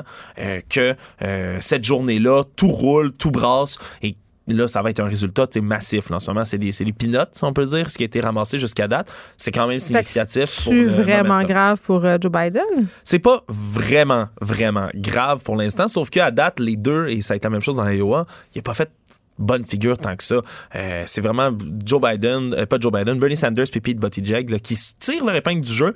Voyons voir si ça va leur profiter pour le reste de la course. Euh, mais dans tous les cas, il est, pas tout seul non plus là, à pas s'être présenté du tout là-bas. on se rappellera le milliardaire Michael Bloomberg qui est dans la course maintenant. non, non, là je te vois faire des passes. non, mais ça fait rire. Mais Michael Bloomberg. La politique américaine, c'est ben, très, c'est très show-off. Moi, ça, me fait toujours. Michael Bloomberg, c'est l'ancien maire de New York pendant des années. à la tête d'ailleurs de mm. la. Là, on sait pas trop aujourd'hui ça se situe où, mais euh, il est quand même. Il, était il est toujours riche. Ben, en, novembre en novembre 2019 dernier, il y avait la huitième fortune estimée mondiale. Ça va bien. Il y a beaucoup d'argent pour se payer des pancartes. 54,1 milliards de dollars. Ah, c'est relax. Oui, ben, il a déjà dépensé des centaines et des centaines et des centaines de millions de dollars en publicité. D'ailleurs, euh, lui et sa campagne ont décidé qu'ils n'acceptaient pas vraiment les petits donataires qu'ils voulaient donner. Tu toutes les campagnes hey, sont financées. Au diable, le menu fretin. Oui, ben, exact. Non, mais exactement. Mais il a dit, moi, j'ai pas besoin d'aide. On pioche direct dans ma cagnotte. Alors, euh, non, mais Parce qu'au moins, il n'y aura pas de scandale tel qu'on l'a vu ici de, de dons euh, problématiques. de dons problématiques. Quoi qu'il en soit, c'était une course qui était. C'est une course, c'est toujours intéressante. Euh, ça change de, de tout ce qu'on pouvait voir. Puis le fait d'avoir Buttigieg, là, si je peux me permettre un avis personnel dans la course, c'est intéressant parce qu'il est vraiment plus jeune que tout le monde. Hein. Il a 37 ans. puis pour tout le reste. Ah oui, c'est l'underdog, puis on l'aime ça. Oui, mais Bernie Sanders a 78. Biden, Bloomberg, ils ont 77. Elizabeth Warren a 70. C'est des gens qui ont un certain âge. C'est ça que j'aime dans la politique américaine, c'est qu'il y a souvent des revirements. Puis ces histoires-là, là, le rêve américain, l'underdog, mm-hmm. je pense que ce candidat-là l'incarne à merveille. Alexandre Moranville, merci. Les effrontés. Avec Geneviève Peterson. Les vrais enjeux, les vraies questions. Vous écoutez Les effrontés. Notre prochaine invitée fait quelque chose d'important. Elle a mis sur pied un site web qui s'appelle Les mots de Mira. C'est une initiative qui cherche à aider les femmes victimes de violences psychologiques, de violences verbales. On parle souvent de violences conjugales, de violences ici à l'émission. Et quand on pense à violence, on pense souvent à des coups, mais on le sait pour avoir parlé à plusieurs intervenants à plusieurs reprises que la violence peut prendre diverses formes et que la violence psychologique et verbale est peut-être encore plus présente que la violence physique. Mirabelle Poulain, bienvenue. Bonjour, merci de l'invitation. Ça me fait grand plaisir. Euh, j'ai envie de savoir, premièrement, les mots de Mira. Comment c'est né? En fait, euh, c'est né il y a deux ans euh, d'une initiative parce que j'avais vécu une relation de violence conjugale et après la rupture, j'avais aucune idée de ce qui s'était passé. Qu'est-ce que vous voulez dire? En fait, euh, j'avais l'impression que j'avais perdu la tête, que j'étais plus moi. Euh, j'avais perdu confiance en moi. Je, je réussissais pas à, récupérer mes morceaux. Je réussissais plus à. C'était pas comme une rupture euh, normale. Quand vous dites que vous étiez dans une relation où il y avait de la violence conjugale, de quel type de violence on parle ici? On parle de la violence psychologique, on parle de la violence physique, sexuelle aussi, financière tout le kit. Oui. Mais c'est très graduel par contre. Oui, c'est ça parce que ça s'installe pas du jour au lendemain évidemment, puis ça commence souvent par des mots. Oui. Puis comment ça se manifeste comment ça s'est manifesté euh, pour vous euh, dans les premiers instants où ça se passait? Ben la violence psychologique, c'est très insinueux, on s'en rend pas compte, c'est ce qui fait que quand la, relation est terminée, euh, on sait plus trop qu'est-ce qui s'est passé, on sait plus trop pourquoi on a réagi de cette façon-là. Moi, j'ai eu besoin de de vraiment euh, lire beaucoup sur le sujet parce que j'étais même pas capable d'identifier euh, ce qui s'était passé réellement. Avez-vous l'impression que, tu sais, à un certain moment, quand on sort d'une relation comme ça, une relation toxique, euh, qu'on n'a plus d'identité justement, puis on, est-ce que vous avez l'impression, Mirabelle Poulain, qu'on, que vous aviez un peu inventé tout ça, exagéré? Oui, oui, ben, en fait, je me considérais pas comme une victime. Au début, tu penses que bon, la relation est terminée, mais tu vois qu'il y a quelque chose qui s'est passé qui est pas normal. Euh, tu le sens en tête euh, quand on écoute bien notre petite voix? Ce qu'on n'entend plus quand on est dans une relation toxique. Ben, est-ce qu'on l'entend plus ou on la fait taire? Je pense qu'on l'a fait taire souvent. On veut pas l'entendre. Non, ben non. C'est beaucoup plus facile comme ça. Euh, ça nous permet de rester dans la relation. Euh, puis, naturellement, la violence psychologique, ça fait en sorte qu'on perd beaucoup d'estime de soi, de confiance en soi. Alors, on se met à penser qu'on est complètement en train de perdre la carte. Quand on parle à des victimes de violences conjugales, euh, puis quand vient le temps de parler de la violence psychologique, la violence verbale, on se rend compte qu'il n'y a pas beaucoup de ressources, puis qu'il n'y a pas beaucoup d'informations pour comprendre ces dynamiques-là, les nommer, puis les identifier. Ben, c'est pour ça que j'ai eu besoin d'acheter beaucoup, beaucoup de livres pour essayer de comprendre. Pour moi, le, à force de lire, j'ai euh, j'ai finalement compris que j'avais été victime de violence psychologique parce que c'est une grosse prise de conscience quand on dit OK, j'ai pas rêvé, euh, c'était pas une relation qui était normale, c'était une relation de violence et euh, avez-vous confronté Non. non, j'ai euh, je pense que, en tout cas, dans mon cas, j'étais mieux de pas faire ça mm. euh, parce que c'est pas facile à, de mettre fin à une relation non plus de violence. Mm. Il reste beaucoup de contrôles qui sont post-séparation et ça, ça peut durer pendant plusieurs années. Et on voit aussi que dans certains cas, ça peut très mal finir. On a eu beaucoup euh, de cas de meurtres conjugaux ces derniers temps et ça se passait toujours euh, dans les horizons de la séparation. Vous, comme ex-victime de violence conjugale, quand vous voyez passer des faits divers comme ça, qu'est-ce que ça vous fait? Euh, je pense que ça, ça fait en sorte que j'ai beaucoup de colère. Moi, j'ai eu besoin de faire les mots de Mira pour justement que ça se parle. Euh, je pense que c'est une belle plateforme pour essayer d'éduquer puis de sensibiliser les gens. Qu'est-ce qu'on trouve euh, sur ce site-là? il y a beaucoup de, il y a beaucoup de blogs, beaucoup d'informations, il y a des ressources qui font en sorte que les gens puissent au moins avoir une petite idée de de certains comportements qui peuvent faire en sorte qu'on peut allumer. Je me disais, c'est pas parce que moi, je n'ai pas compris pendant que j'étais dans la relation que je peux pas essayer d'aider ceux qui sont encore dans cette relation-là. Donc, des petits drapeaux rouges. Oui. Qui pourraient être, par exemple? Euh, ben, des comportements qu'on nomme euh, clairement euh, au niveau de, de, la violence psychologique, menacer, intimider, toutes sortes de... Vous parliez du contrôle financier tantôt. Oui. C'est intéressant, ça. Oui. ça peut durer longtemps, ça. Ça se manifeste comment?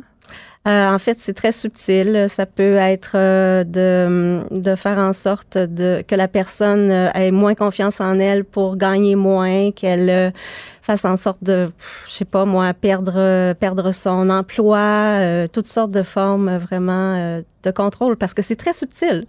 C'est pas donne-moi ta paye, là. non. non, mais il y a beaucoup de reproches aussi. Tu travailles trop, tu es trop fatigué il y a beaucoup de choses qui viennent avec ça euh, hmm. et ça finit par nous gruger. J'ai envie, que, Mirabelle, qu'on se parle du pouvoir des mots. Oui. Parce que la violence psychologique, c'est souvent verbal. On en a eu des exemples, vous venez d'en parler. Euh, est-ce que de faire un truc comme les mots de Mira, c'est comme en quelque sorte, vous parlez que vous avez lu beaucoup, puis sur votre site, il y a des livres aussi que vous suggérez. Est-ce que faire un truc comme les mots de Mira, c'est comme une reprise de pouvoir sur les mots? Oui. Pour moi, c'était ça. C'était vraiment une façon de me reconstruire. Et puis, euh, ça fait quatre ans maintenant que je suis séparée, mais c'est un travail gigantesque. C'est vraiment de reprendre son pouvoir. Là, euh, ça un, vous habite un petit morceau à la fois. Oui. Oui, parce que les formes de contrôle sont, euh, sont peuvent être aussi extrêmes, là, comme décider ce que l'autre porte. Alors, quand on, finit par quitter la relation, mais ben, comment on s'habille? Parce qu'on n'a plus aucune idée de ce qu'on est.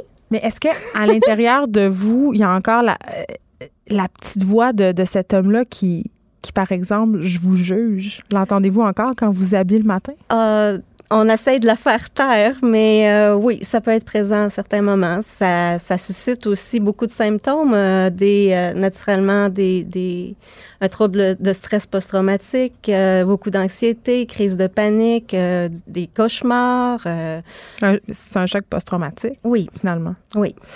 ok, là sur votre site, vous l'avez dit, c'est des blogs, il y a des livres aussi, mais c'est quoi la, la mission des mots de Mira, vraiment précisément? C'est vraiment d'éduquer puis de sensibiliser. Moi, j'avais besoin d'écrire. Alors, j'ai passé à peu près un an et demi à écrire des blogs.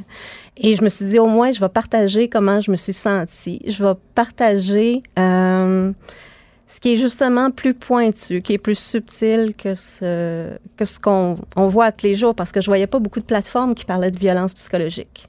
Puis même au niveau du système judiciaire, il n'y a pas grand-chose à faire contre ça. Les femmes se sentent impuissantes. Pas pour l'instant, mais ça veut Dans pas certains pays d'Europe, maintenant, on peut, il y a la, il y a une certaine jurisprudence, on peut euh, aller en cours pour de la violence psychologique, mais ici, on est très loin de ça. Mais ça peut être reconnu euh, au niveau, euh, au, niveau du code criminel. Par mm. contre, le X, c'est de le prouver souvent. Oui, ça reste très difficile à prouver. Puis ces gens-là, en tout cas, si je me fie à ce que j'ai entendu, semblent être d'habiles manipulateurs. ça vous fait rire, mais c'est pas si drôle que ça. Euh, j'aurais moins ri il y a quatre ans. Puis, euh, est-ce qu'il y a beaucoup de femmes qui vous écrivent? Est-ce qu'il y a des hommes aussi qui vous écrivent? Moins, euh, moins d'hommes, mais beaucoup plus de femmes. C'est 80 Parce que la violence psychologique, quand même, les statistiques le démontrent, c'est 50-50. Oui. Oui, par contre, euh, c'est les mots de Mira, mais j'ai beaucoup plus de femmes qui me suivent là, euh, au niveau de, la page. Mirabelle Poulain, merci beaucoup, créatrice des mots de Mira. Je vous donne l'adresse, c'est les mots de Mira.com. Les effrontés. À Cube Radio et sur FCN, le commentaire de Geneviève Peterson avec Julie Marcoux. Cube Radio.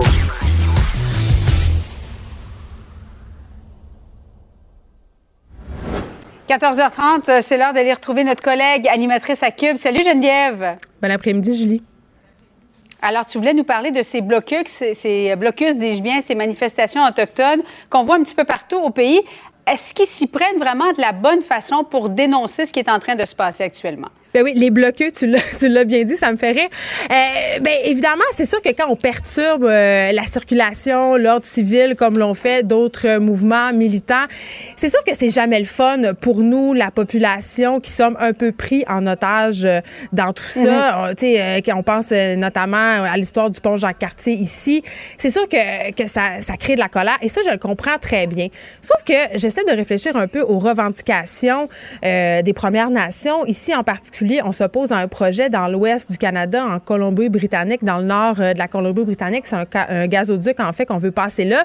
Et il y a des gens, bon, issus des communautés Wet'suwet'en qui vraiment s'opposent à ça depuis très, très longtemps, ont verbalisé leur désaccord parce que ce projet-là va venir menacer, premièrement, l'équilibre écologique de leur territoire, menace des écosystèmes. Mais c'est ça, c'est leur territoire. Ils ben, ont en partie raison. C'est quand même leur territoire. Ça menace leur territoire de chasse et de pêche. Ce sont des droits acquis. Et moi, ça me fait rire quand le gouvernement Trudeau nous parle de grande réconciliation, de pardon, et que par en arrière, on fait des choses comme ça. On n'invite pas euh, ces gens-là dans la discussion, finalement. Et je me dis, mais quel moyen leur reste-t-il, sauf la revendication? Tu sais, à un moment donné, on ne les écoute pas. Ils. En plus, ce qui est vraiment ironique, c'est que les membres de la nation Wet'suwet'en ont proposé des solutions. Ils ont proposé carrément un chemin alternatif pour ce gazoduc-là. Et malgré tout ça, la compagnie euh, va de l'avant et, même aller chercher un ordre de la cour pour pouvoir passer sur le territoire. Et là, évidemment, on a, euh, en ce moment, on voit les manifestations et euh, le vent de solidarité, entre guillemets, qui s'étend à tout le pays. Sauf mais en même temps, Geneviève, est-ce que la fin justifie les moyens? Parce que là, ça prive euh, des milliers de passagers chaque jour de voyager via, via rail. Euh, train de banlieue, Candiac, Montréal aussi, il y a des milliers de passagers qui sont touchés. Les marchandises le sont aussi. Euh, est-ce que tu crois que ça prendrait l'intervention imminente, soit du fédéral ou du provincial? Bien, en fait, est-ce que la fin justifie les moyens? J'ai envie de dire, et c'est vraiment dommage que la population en fasse les frais, mais dans, dans cette mhm. question-là particulièrement, j'ai envie de dire oui, parce que quel autre moyen ont-ils pour faire passer leur message, si ce n'est que de déranger la population. Moi, j'ai l'impression que le gouvernement va bouger quand, justement, ils vont sentir la soupe chaude, la grogne populaire. Et moi, j'ai bien hâte, justement, qu'il y ait une intervention euh, du fédéral, parce que c'est quand même une compétence fédérale que tous ces projets-là. Bon, là, la CAQ aussi, euh, au Saguenay, il y a ce projet euh, GNL. Bon, ils sont super là-dedans. Moi, ça me fait rire. D'un côté, ils passent des affaires comme la consigne des bouteilles, puis de l'autre bord, ils nous passent les projets de gazoduc. Permettez-moi de souligner l'ironie. Mais est-ce que la fin justifie les moyens? C'est la, complexité de ben, diriger un beau grand pays comme euh, celui du Canada. C'est leur territoire, tu le dis. Merci beaucoup, au revoir. Oui. Les effrontés. Deux heures où on relâche nos bonnes manières.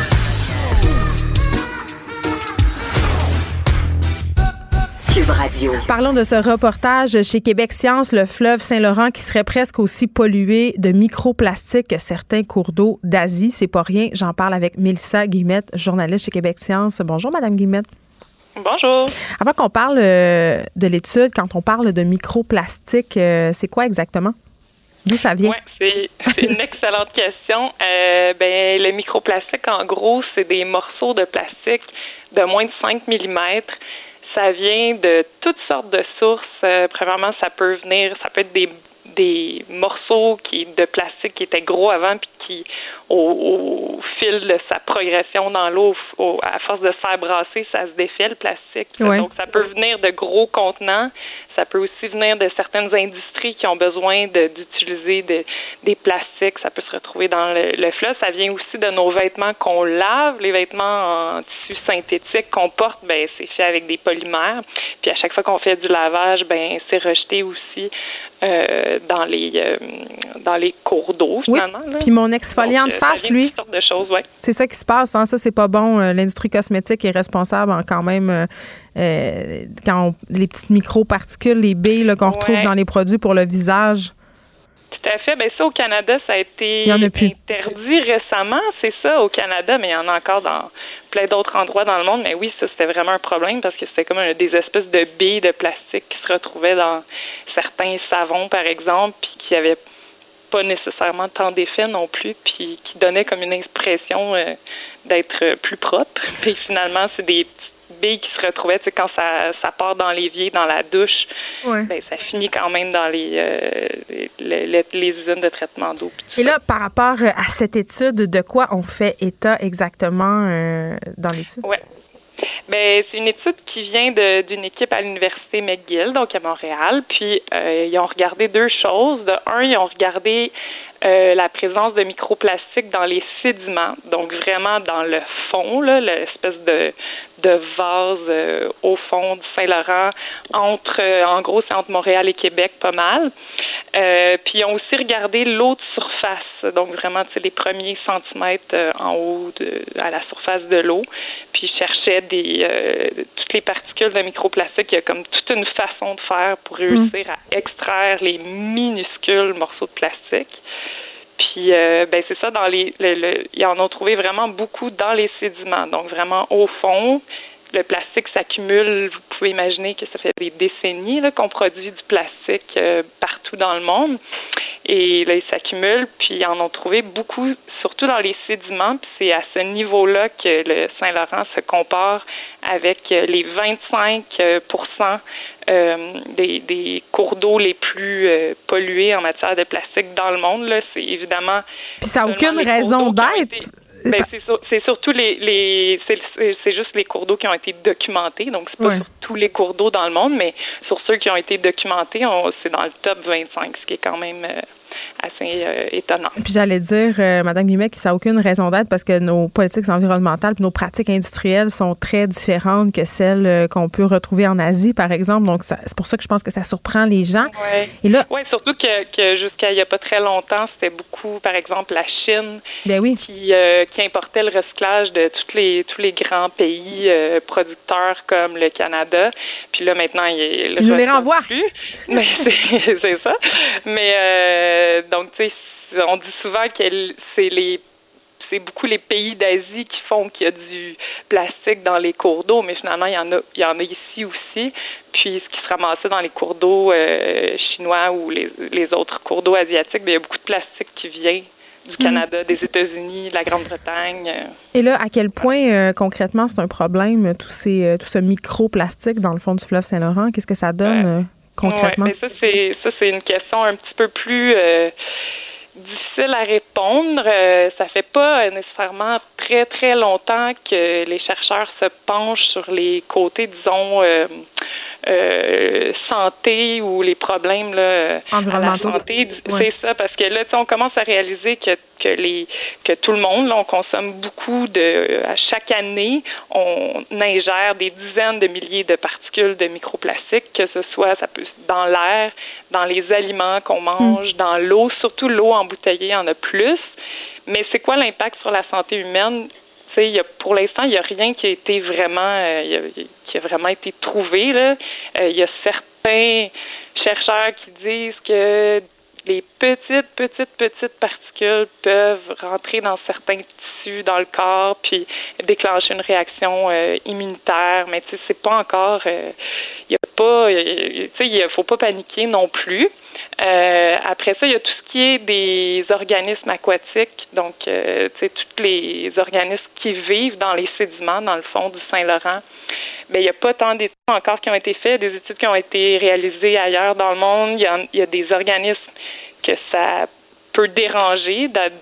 S'il y, y, y plein de plastique ben ça peut coincer, ça peut faire qu'ils mangent pas assez d'autres choses parce que leur euh, ventre est déjà plein. Mais dans certains cas, ça dérange pas puis ils vont super bien. Très bien. je pense euh, que ça faisait longtemps que je l'avais pas dit euh, à l'émission, mais c'est le moment, je pense. On va tous mourir. Mélissa Guillemette, merci beaucoup de nous avoir parlé. Journaliste. Non, pas à cause du plastique. non, mais là, on a parlé de plastique, de pesticides. Ça va décidément pas bien. et ce qui est vraiment dommage, c'est qu'on n'apporte pas beaucoup de solutions et personne n'est prêt à faire les sacrifices nécessaires pour que les choses s'arrangent. C'est ce qu'un récent sondage révèle les Québécois qui sont euh, des beaux parleurs et des petits faiseurs en ce qui a trait à l'environnement. Mélissa Guimette, journaliste chez Québec Science, merci. Ben merci. Puis imaginez les pesticides qui sont dans des contenants de plastique. Ah mon Dieu, je peux même pas l'imaginer. Je vais faire des cauchemars. merci. Cube Radio. Jusqu'à 15, vous écoutez. Les effrontés. Émilie Ouellet, t'as entendu toute cette discussion sur euh, les pesticides et les microplastiques. Est-ce qu'on va, est-ce qu'on va tous mourir? Euh, ben oui, mais tu sais, euh, moi j'ai plus peur pour mes enfants, pour vrai. Oui, pour vrai, moi je disais l'autre fois euh, que c'est la première fois que j'ai vraiment de la, vraiment peur par rapport à l'environnement, puis mais pas une peur irrationnelle. Je me dis non, il y a des trucs quand même qui nous indiquent que ça pourrait être la fin. Moi, je ne comprends pas le décalage. En fait, c'est toujours ça mon truc. Tu sais, parce que mes enfants, moi, ils ont de l'anxiété, l'éco-anxiété, là, vraiment. Puis je peux même pas leur dire, tu peux pas les regarder et dire, ben, ben non! c'est ça que Jonathan Trudeau fait. C'est ce me dit. Bon, fait que tu vois, fait qu'on peut pas dire ça. Fait que là, tu leur dis quoi? C'est exactement comme tu viens de dire, il y a pas tant de pistes de solutions, puis les gens sont pas prêts à passer à l'acte. Mais tu sais quoi, moi, je suis. qu'est-ce que je leur dis, moi? Qu'est-ce que je leur dis? J'ai dit, on travaille très fort collectivement à trouver des solutions. Ah, là, tu parles de, tes enfants. tu pourrais tes enfants. Avoue que je pourrais être politicienne. Tu pourrais très bien être politicienne. Ah, ça serait une excellente phrase. Mais il reste que moi, j'ai hâte en crime que nos enfants euh, puissent voter. Tu comprends? J'ai hâte de voir quel genre de gouvernement ils vont élire quand ils vont être rendus là, parce qu'ils sont pas mal plus tous conscientisés que.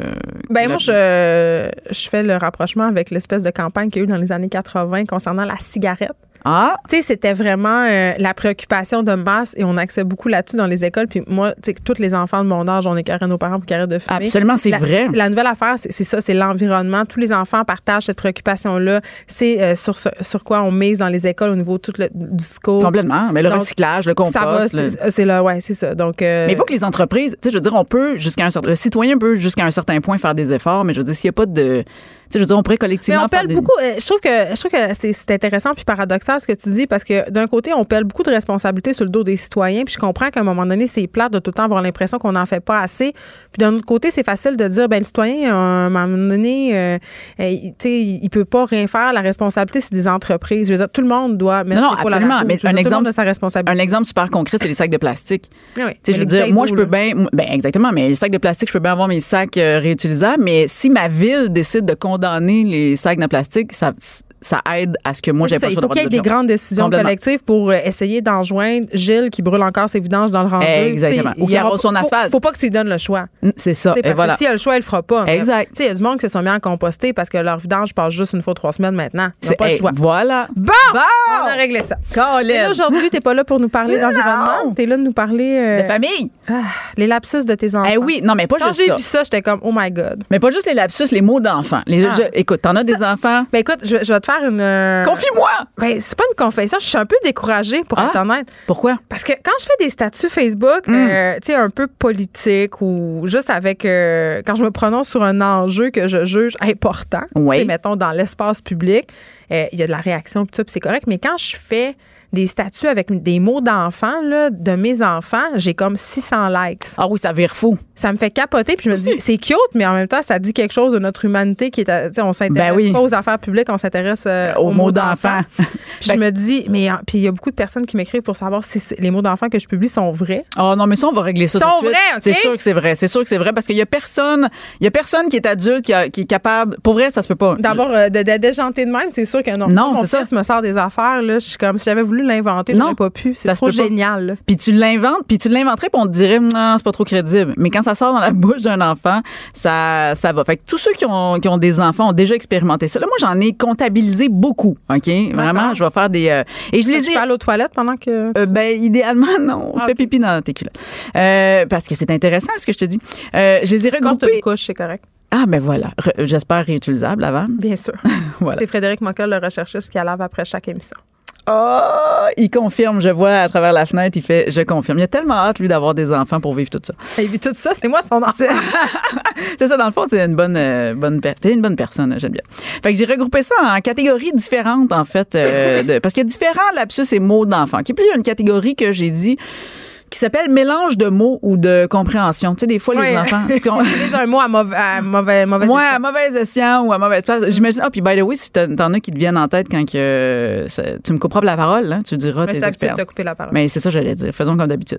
Fait que, écoute, à un moment donné, c'est le matin. Puis tu sais, ça, c'est pire aussi parce que le matin, j'ai l'impression que mon cerveau est pas super réveillé. Mais alors que mes enfants, eux autres, sont réveillés depuis longtemps, en fait, ah, parce que hein. ça fait deux heures qu'ils sont réveillés, puis pas moi. Et là, euh, j'arrive euh, dans la cuisine, on déjeune, puis moi, je suis toujours intense. Fait que je demande à mon fils, je fais Toi, qu'est-ce qui te fait le plus peur dans la vie? Tu sais, comme on jase, là, on prend des céréales, puis je lui demande euh, Qu'est-ce qui. C'est une drôle de façon de débuter la journée. Je le sais, mais il faut juste dire. Parle-moi de ta plus grande frayeur. Ben oui. Les 7 h 2. mais moi, je suis, je intense. Des fois, j'aime ça philosopher. Oui, Et mon fils me répond spontanément du temps, au temps qu'il fait comme Ah, une vulve noire. Hey, ça, c'est drôle. Et là, je fais. Évidemment, il faisait référence à l'araignée, là Exact. Moi. Mais moi, je suis un peu fatiguée encore. Puis là, je fais comme quoi? C'est vrai, que c'était parent, une vulve noire. Ben... Euh, hein, parce que ça veut dire qu'elle est un peu Kenny. oh, je veux pas embarquer dans ce commentaire-là. Mais. Pas noir dans le sens une personne mais non, mais... racisée. Dans le sens, moi, dans ma tête, ça me fait comme si la vulve était un peu pourrie, là. Hein? Je veux juste ouais, préciser la gang avant que j'ai des courriels que je suis raciste, là. Mais moi, je pensais que t'allais dans la personne racisée. Ben non, jamais ben fait ça. J'ai un ami noir. Oh, oh, je vais flipper. Je connais ton chum, je l'ai vu une fois, c'est mon ami. S'il écoute en ce moment, on verra s'il est écrit. Il écrit euh, des insultes. il va voir non. Ça sera pas des mots d'enfant. Fait évidemment, c'était euh, pour la veuve noire. Puis, mais vu que je comprenais pas, il m'a quand même précisé, tu sais, là, que c'est à te pique, à, te pique, tu peux mourir. Puis là, c'est là que j'ai gâché. J'ai fait, OK, non, non, tu veux dire une veuve, noire, une veuve noire. Puis là, j'aime ça parce que moi, à chaque fois que je rectifie les mots de mes enfants, ils me disent toujours, ben, c'est ça que j'ai dit. Puis je fais, non, non c'est pas ça. ça. dit. Mm. Un autre, OK, euh, j'étais avec. ah oui, non, j'étais dans le salon, puis mes deux enfants se chicanaient, chose qui, quotidien Hein, à la maison. normal, c'est ça. Puis j'entends juste ma plus vieille faire comme ah, ah, ah tu sais comme elle crie vraiment. Puis mon fils qui, euh, qui répond, il fait là, hey toi arrête, sinon je vais péter ma sacoche. puis là, oh, je, je pars péter sa coche. Péter sa coche. Ils sont cute. Mais ils sont cute. Fait que là, mais moi j'essaie, il fallait que je gère la situation. Faut pas que tu ris. Puis là, je fais comme, non, ce que tu veux dire, c'est péter ta coche. Puis là, il se reprend. Je fais, non, non, mais dis-le pas, c'est un peu. Tu sais, comme c'est ça, mais c'était drôle. Gère ta colère. Gère ta colère. Tabarnak. un autre mon modèle d'éducation, je vous le dire. Euh, Faites ce que je dis, pas ce que je fais. Il fumait tes parents. fumait dans l'auto. Il fumait dans l'auto. Quand t'étais pas attaché en arrière sur le banc, puis que tu te couchais avec un oreiller. Je sais, t'étais été en voyage, puis tu t'es couché sa banquette en arrière avec un oreiller. Euh, un cute, super cute, mais quelqu'un t'entend vite. Euh, c'était ma fille de 3 ans à l'époque. Elle a fait comme. Moi, elle a dit Qu'est-ce qu'on mange pour souper? Puis son frère a répondu Des monsieur. Ouais. là, ouais, non. C'était des croques, monsieur, comme je veux, juste euh, préciser. Euh, le dernier de cette catégorie, c'est quand, à un moment donné, j'avais. Parce que moi, ma, ma, troisième et ma dernière prennent encore leur bain ensemble. Ils sont jeunes et, euh, et, rapprochés. Puis à un moment donné, j'entends juste ma, ma fille de 4 ans à l'époque dire à sa petite sœur d'un an Je vais te noyer Puis là, ah, c'est bon, ça. C'est une menace, hein? Ben, mais je voyons, c'est long violent. Puis là, elle fait Mais non, regarde. Puis là, elle éclabousse un peu sa petite sœur. Puis là, je dis Non, non on dit mouiller. c'est pas, pas, la, même, affaire. Ça n'a pas vraiment les mêmes répercussions non plus sur le long terme, je Non, vraiment pas. Là, ben, c'est ça que j'ai dit. Je, ouais, non. OK, là, il y a une autre catégorie qui est une catégorie smart ass. Ah, le, petit, le petit qui fait son intéressant. Colin, OK? Fait que là, ça, c'était euh, ma, ma, ma, troisième fille qui euh, gosse son frère là, pour X raison. Puis là, moi, je fais, hey, on fait pas ça, excuse-toi. Puis là, elle fait, tu sais, comme. Ça, ça tente pas. Ça ne tente pas. Elle le ben, marmonne, c'est tout bas. Ah, je m'excuse. Genre, là. Fait que là, moi, je fais. Tellement sincère. Ben ouais, c'est ça, c'est comme zéro sincère. C'est l'autre le ressent, en tout cas. euh, ça serait drôle, hein, si des adultes faisaient ça. Moi, c'est ça que je fais. Je toujours. Je m'excuse. C'est sincère. Euh, fait que bref, je. Moi, je suis à croire que je, mon chum me dit des fois, mais t'excuses pas, mais je, je me suis excusée. J'ai fait, mais quand ça? Je fais, mais hier? Oh oui, puis là, tu sais, comment. Voyons, avant le souper, tu t'en rappelles pas? Attends, puis là, je fais, mais tu m'écoutes jamais. C'est ça, comme d'habitude? Gaslighting, la gang. Exact. ça fonctionne à tout coup. Moi, je, ben, moi, je, fais ça aussi. C'est cool. Ça marche au bout. Ben oui, ça marche. Tu sais, voyons, t'as oublié telle affaire. Franchement. tu remets le doute. C'est ça. Mais hein. Complètement. quand, quand, je m'excuse sincèrement, toi, ça, ça te préoccupe. Tu t'es pas attentif à mes émotions. Hey, déjà, ça m'a vraiment mal. Là, un cadeau. Voilà. déjà, ça m'a tout pris pour m'excuser parce que tu sais que c'est pas facile pour moi, je suis orgueilleuse. Mes émotions. Puis en tout cas. je, suis contente de voir qu'on a les mêmes stratégies. Ça nous rapproche en plus. en plus. On est proche du trouble, là, bientôt. Euh, le quadruple? Le quadruple, oui, on fera ça de même. Fait que bref, elle s'excuse, mais en marmonnant. Puis là, moi, je dis, je veux plus que tu fasses ça, c'est compris. Elle me répond pas. Je fais, c'est compris. Elle répond pas. Puis là, je fais, c'est compris. C'est comme faux. Euh, non. Puis là, elle fait, euh, maman, elle dit, j'ai dit oui dans ma tête, tu vois pas? Ah non, non. Smart ah, non, ça, c'est une claque d'en face. Ah, non, on n'a pas le droit de faire ça. Puis là, tu fais, hey, je l'ai fait dans ma face. Dans, dans, tu, tu l'as fait dans ta tête. Mm. Il y a non, mais attends, moi, j'aurais dit, j'aurais dit, qu'est-ce que tu fais pas dans ta chambre? Mais comment ça? Je t'ai dit, va dans ta tu m'as pas entendu d'appeler ça. Je l'ai dit dans. J'aurais, non. Mais c'est ça, c'est que c'est du tac au tac. Non, mais oui, mais tu t'entendrais bien que ma troisième fille, c'est ça qu'elle fait. Ma troisième enfant, ma deuxième fille, je sais plus comment les. arrête de, toute façon, arrête de dire un ordre d'enfant, on est, on est perdu. On s'en sac. Hein? T'en as trop, t'en as beaucoup. Il y a la catégorie mots vulgaires. Ah, j'aime ça. Voilà. OK, attention, ça, ça va. C'est ça, ça va. Ah, euh, fait qu'à un moment donné, j'entends mes enfants jouer euh, dans le salon, puis euh, j'entends juste mon fils faire Moi aussi, je vais t'en faire une tabarnak. Puis là, je suis comme Ben voyons, de quoi tu parles? Puis là, il fait On joue, ils vont faire la même affaire que le renard dans, dans Zootopia. Puis là, je fais Une arnaque. c'est pas ah. la même. Mais c'est ça que j'ai dit. Non, c'est pas ça que t'as dit. Mais moi, j'ai les gros mots, j'ai de la misère avec ça parce que tous les sacres, en fait, je crois. J'ai de la misère à dire mes à mes enfants que c'est mal sacré puisqu'on est délivré supposément du judo-christianisme et de la religion catholique. Pourquoi ces mots-là sont des mots vulgaires et dégueulasses? Fait que moi, ça me gâche, j'ai de la misère. Puis ce que je dis à mes enfants, c'est là, t'as pas le droit de parler comme ça à l'école. Mm-hmm. En dehors, dans la société. Non, puis j'ai dit, puis ici, parce que c'est pas accepté, tu sacras si tu veux quand tu auras 18 ans. Je leur dis ben, oui. C'est comme ça que j'ai réglé ça. Puis mon fils, évidemment, à cause de sa sœur au secondaire, il pogne des mots pas le fun. Tu sais, comme ma fille est toujours en train de dire What the fuck? Ah, ben, Même voilà. si je dis d'arrêter de le, de Complètement. dire. Fait qu'à un moment donné, l'éducateur d'Ernest, il me prend à- après. À part. À part, puis il dit là, votre fils, il arrête pas de dire euh, What the what the, mais il arrête juste Oui. à la. Il dit Moi, je le sais ce que ça veut dire. Fait que j'ai dit pas dire ça. Puis il m'a répondu Ben là, monsieur Jacques, est-ce que t'aimes mieux que je te dise What de Chris? Je trouvais ça très drôle. Oui, mais c'est vrai. ri un peu. Je dis Ben, je comprends. Ben, c'est drôle. Ma C'est fille de bon. 5 ans fait la même affaire, mais c'est drôle. C'est parce que c'est aussi. teste aussi les limites Ben, du complètement. vocabulaire. C'est beau. Il y a quelque chose de beau là-dedans. Mais c'est puis c'est bizarre aussi quand t'entends un enfant de 5 ans ou 4 ans de faire comme what the Puis là, tu fais Avec conviction. Là. avec conviction puis dans la bonne tonalité en tout cas. Mm. Fait que pour con- continuer dans cette euh, lancée de mots vulgaires, Oui. à un moment donné, je sers un verre de lait à ma fille de 5 ans, puis là je fais donc j'y sers son verre de lait, puis je dis qu'est-ce qu'on dit? Elle dit fuck you. Là, je fais euh, pardon, puis elle fait quoi? Elle dit j'ai juste dit merci. Je, non, ça c'est thank you, c'est pas fuck you. Oui. Fait que Mais tu c'est bon quand même. Ben voilà, elle a fait c'est ça j'ai dit. Euh, As-tu déjà raconté l'anecdote euh, de Sophie, euh, mon enfant, Non. très baveuse, qui, âgée de deux ans, nous, conso- nous consommions une poutine chez Frites à l'or. Et il y a un monsieur qui la trouvait vraiment cute. Et il a dit Ah, t'es donc bien belle, toi, qu'est-ce que tu fais? Puis elle a regardé, puis elle a dit Je mange des frites, tabarnak. Je voulais mourir. Mourir. Tout le restaurant m'a jugé. mais ce qui est bon à deux ans, c'est que c'est vraiment par mimétisme. aucune idée, c'est à cause que j'imagine, je dis ce mot-là. C'est épouvantable. Tu devais te dire dans la phrase je mange des frites tabarnak. Puis là, euh, Sam, mon ex, a demandé, mais Sophie, où t'as appris à dire ce mot-là? Puis elle a dit, c'est quand maman conduit. Ah non mais ça. Ça, c'est ça. C'est ça qui se on- passe. C'est ça qui se passe. On peut pas inventer ça, tu comprends-tu? On Ouais. dirait, on dirait pas ça à un enfant de deux ans. C'est ça. Fait que bref, dans la, dans la, je continue, dans la catégorie maintenant, euh, ben non, dans la catégorie inacceptable. OK, OK. Là, c'est la limite. Là, c'est la limite. À un moment donné, j'ai mon fils euh, qui rentre, puis il vient me voir, puis il fait Maman, hein? il dit Moi, j'aime le nègre. Ou non. Là, j'ai fait euh, Pardon. Non, non, non. Là, il fait Ben oui, j'aime ça, le nègre. Il dit Ça pique dans la bouche. Là, je fais Tu veux dire du vinaigre? Et là, là, ben, c'est ça que j'ai dit. Non, c'est pas ça que t'as dit. Et, j'ai une variation sur le même terme. Mon fils a eu vraiment la difficulté avec ce mot-là. Puis on se rappelle qu'il y a eu un retard de langage aussi, fait que ça l'a peut-être On s'en contribué. rappelle pas, mais c'est pas grave. Mais je, l'indique. À un moment donné, mon fils, sur le même thème, il, dit j'ai vu, la- il dit j'ai vu à la télé des enfants qui étaient tous tristes. Il dit j'ai vu les enfants en Afrique puis ils étaient vraiment tous nègres.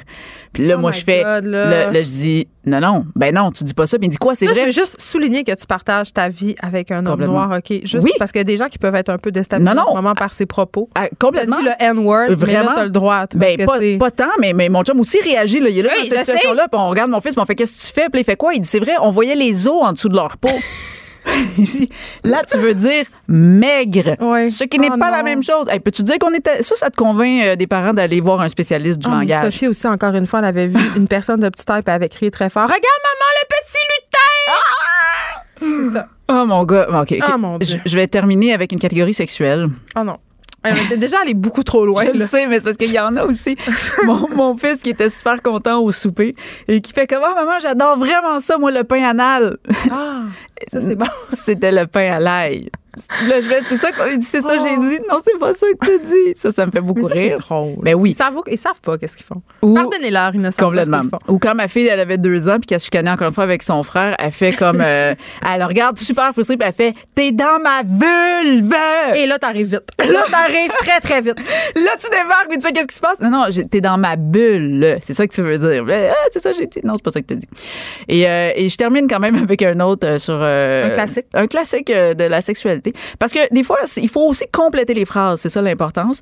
Euh, un donné, moi, j'ai juste entendu euh, mon fils qui vient me voir et qui fait comme Maman, hein, pourquoi, pourquoi ma, ma soeur suce toujours? et là, et je- tu complètes pourquoi ma soeur suce toujours son popsicle? Parce que c'était. Mon fils était allé au jardin botanique, puis il y a les carpes japonaises. Puis quand tu mets tes doigts dans l'eau, il suce tes doigts. Ah oui. Fait qu'il revient chez Ben son oui. frère. Je fais Hey, Ernest, t'es allé au jardin botanique, t'aimais ça? Il dit Oui, je me suis tellement fait sucer. J'étais comme. Hmm.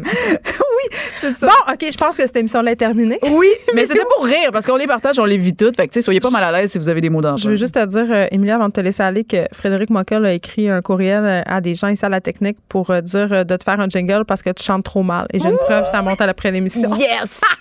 Fait que peut-être que lundi prochain, On sait pas. t'en auras un. C'est déjà tout pour nous. On se retrouve demain de 1 à 3. Mario Dumont et Vincent Dessoureau suivent dans quelques instants. Salut tout le monde. Cette émission est maintenant disponible en podcast. Rendez-vous dans la section balado de l'application ou du site cube.radio pour une écoute sur mesure en tout temps. Cube Radio, autrement dit. Et maintenant, autrement écouté.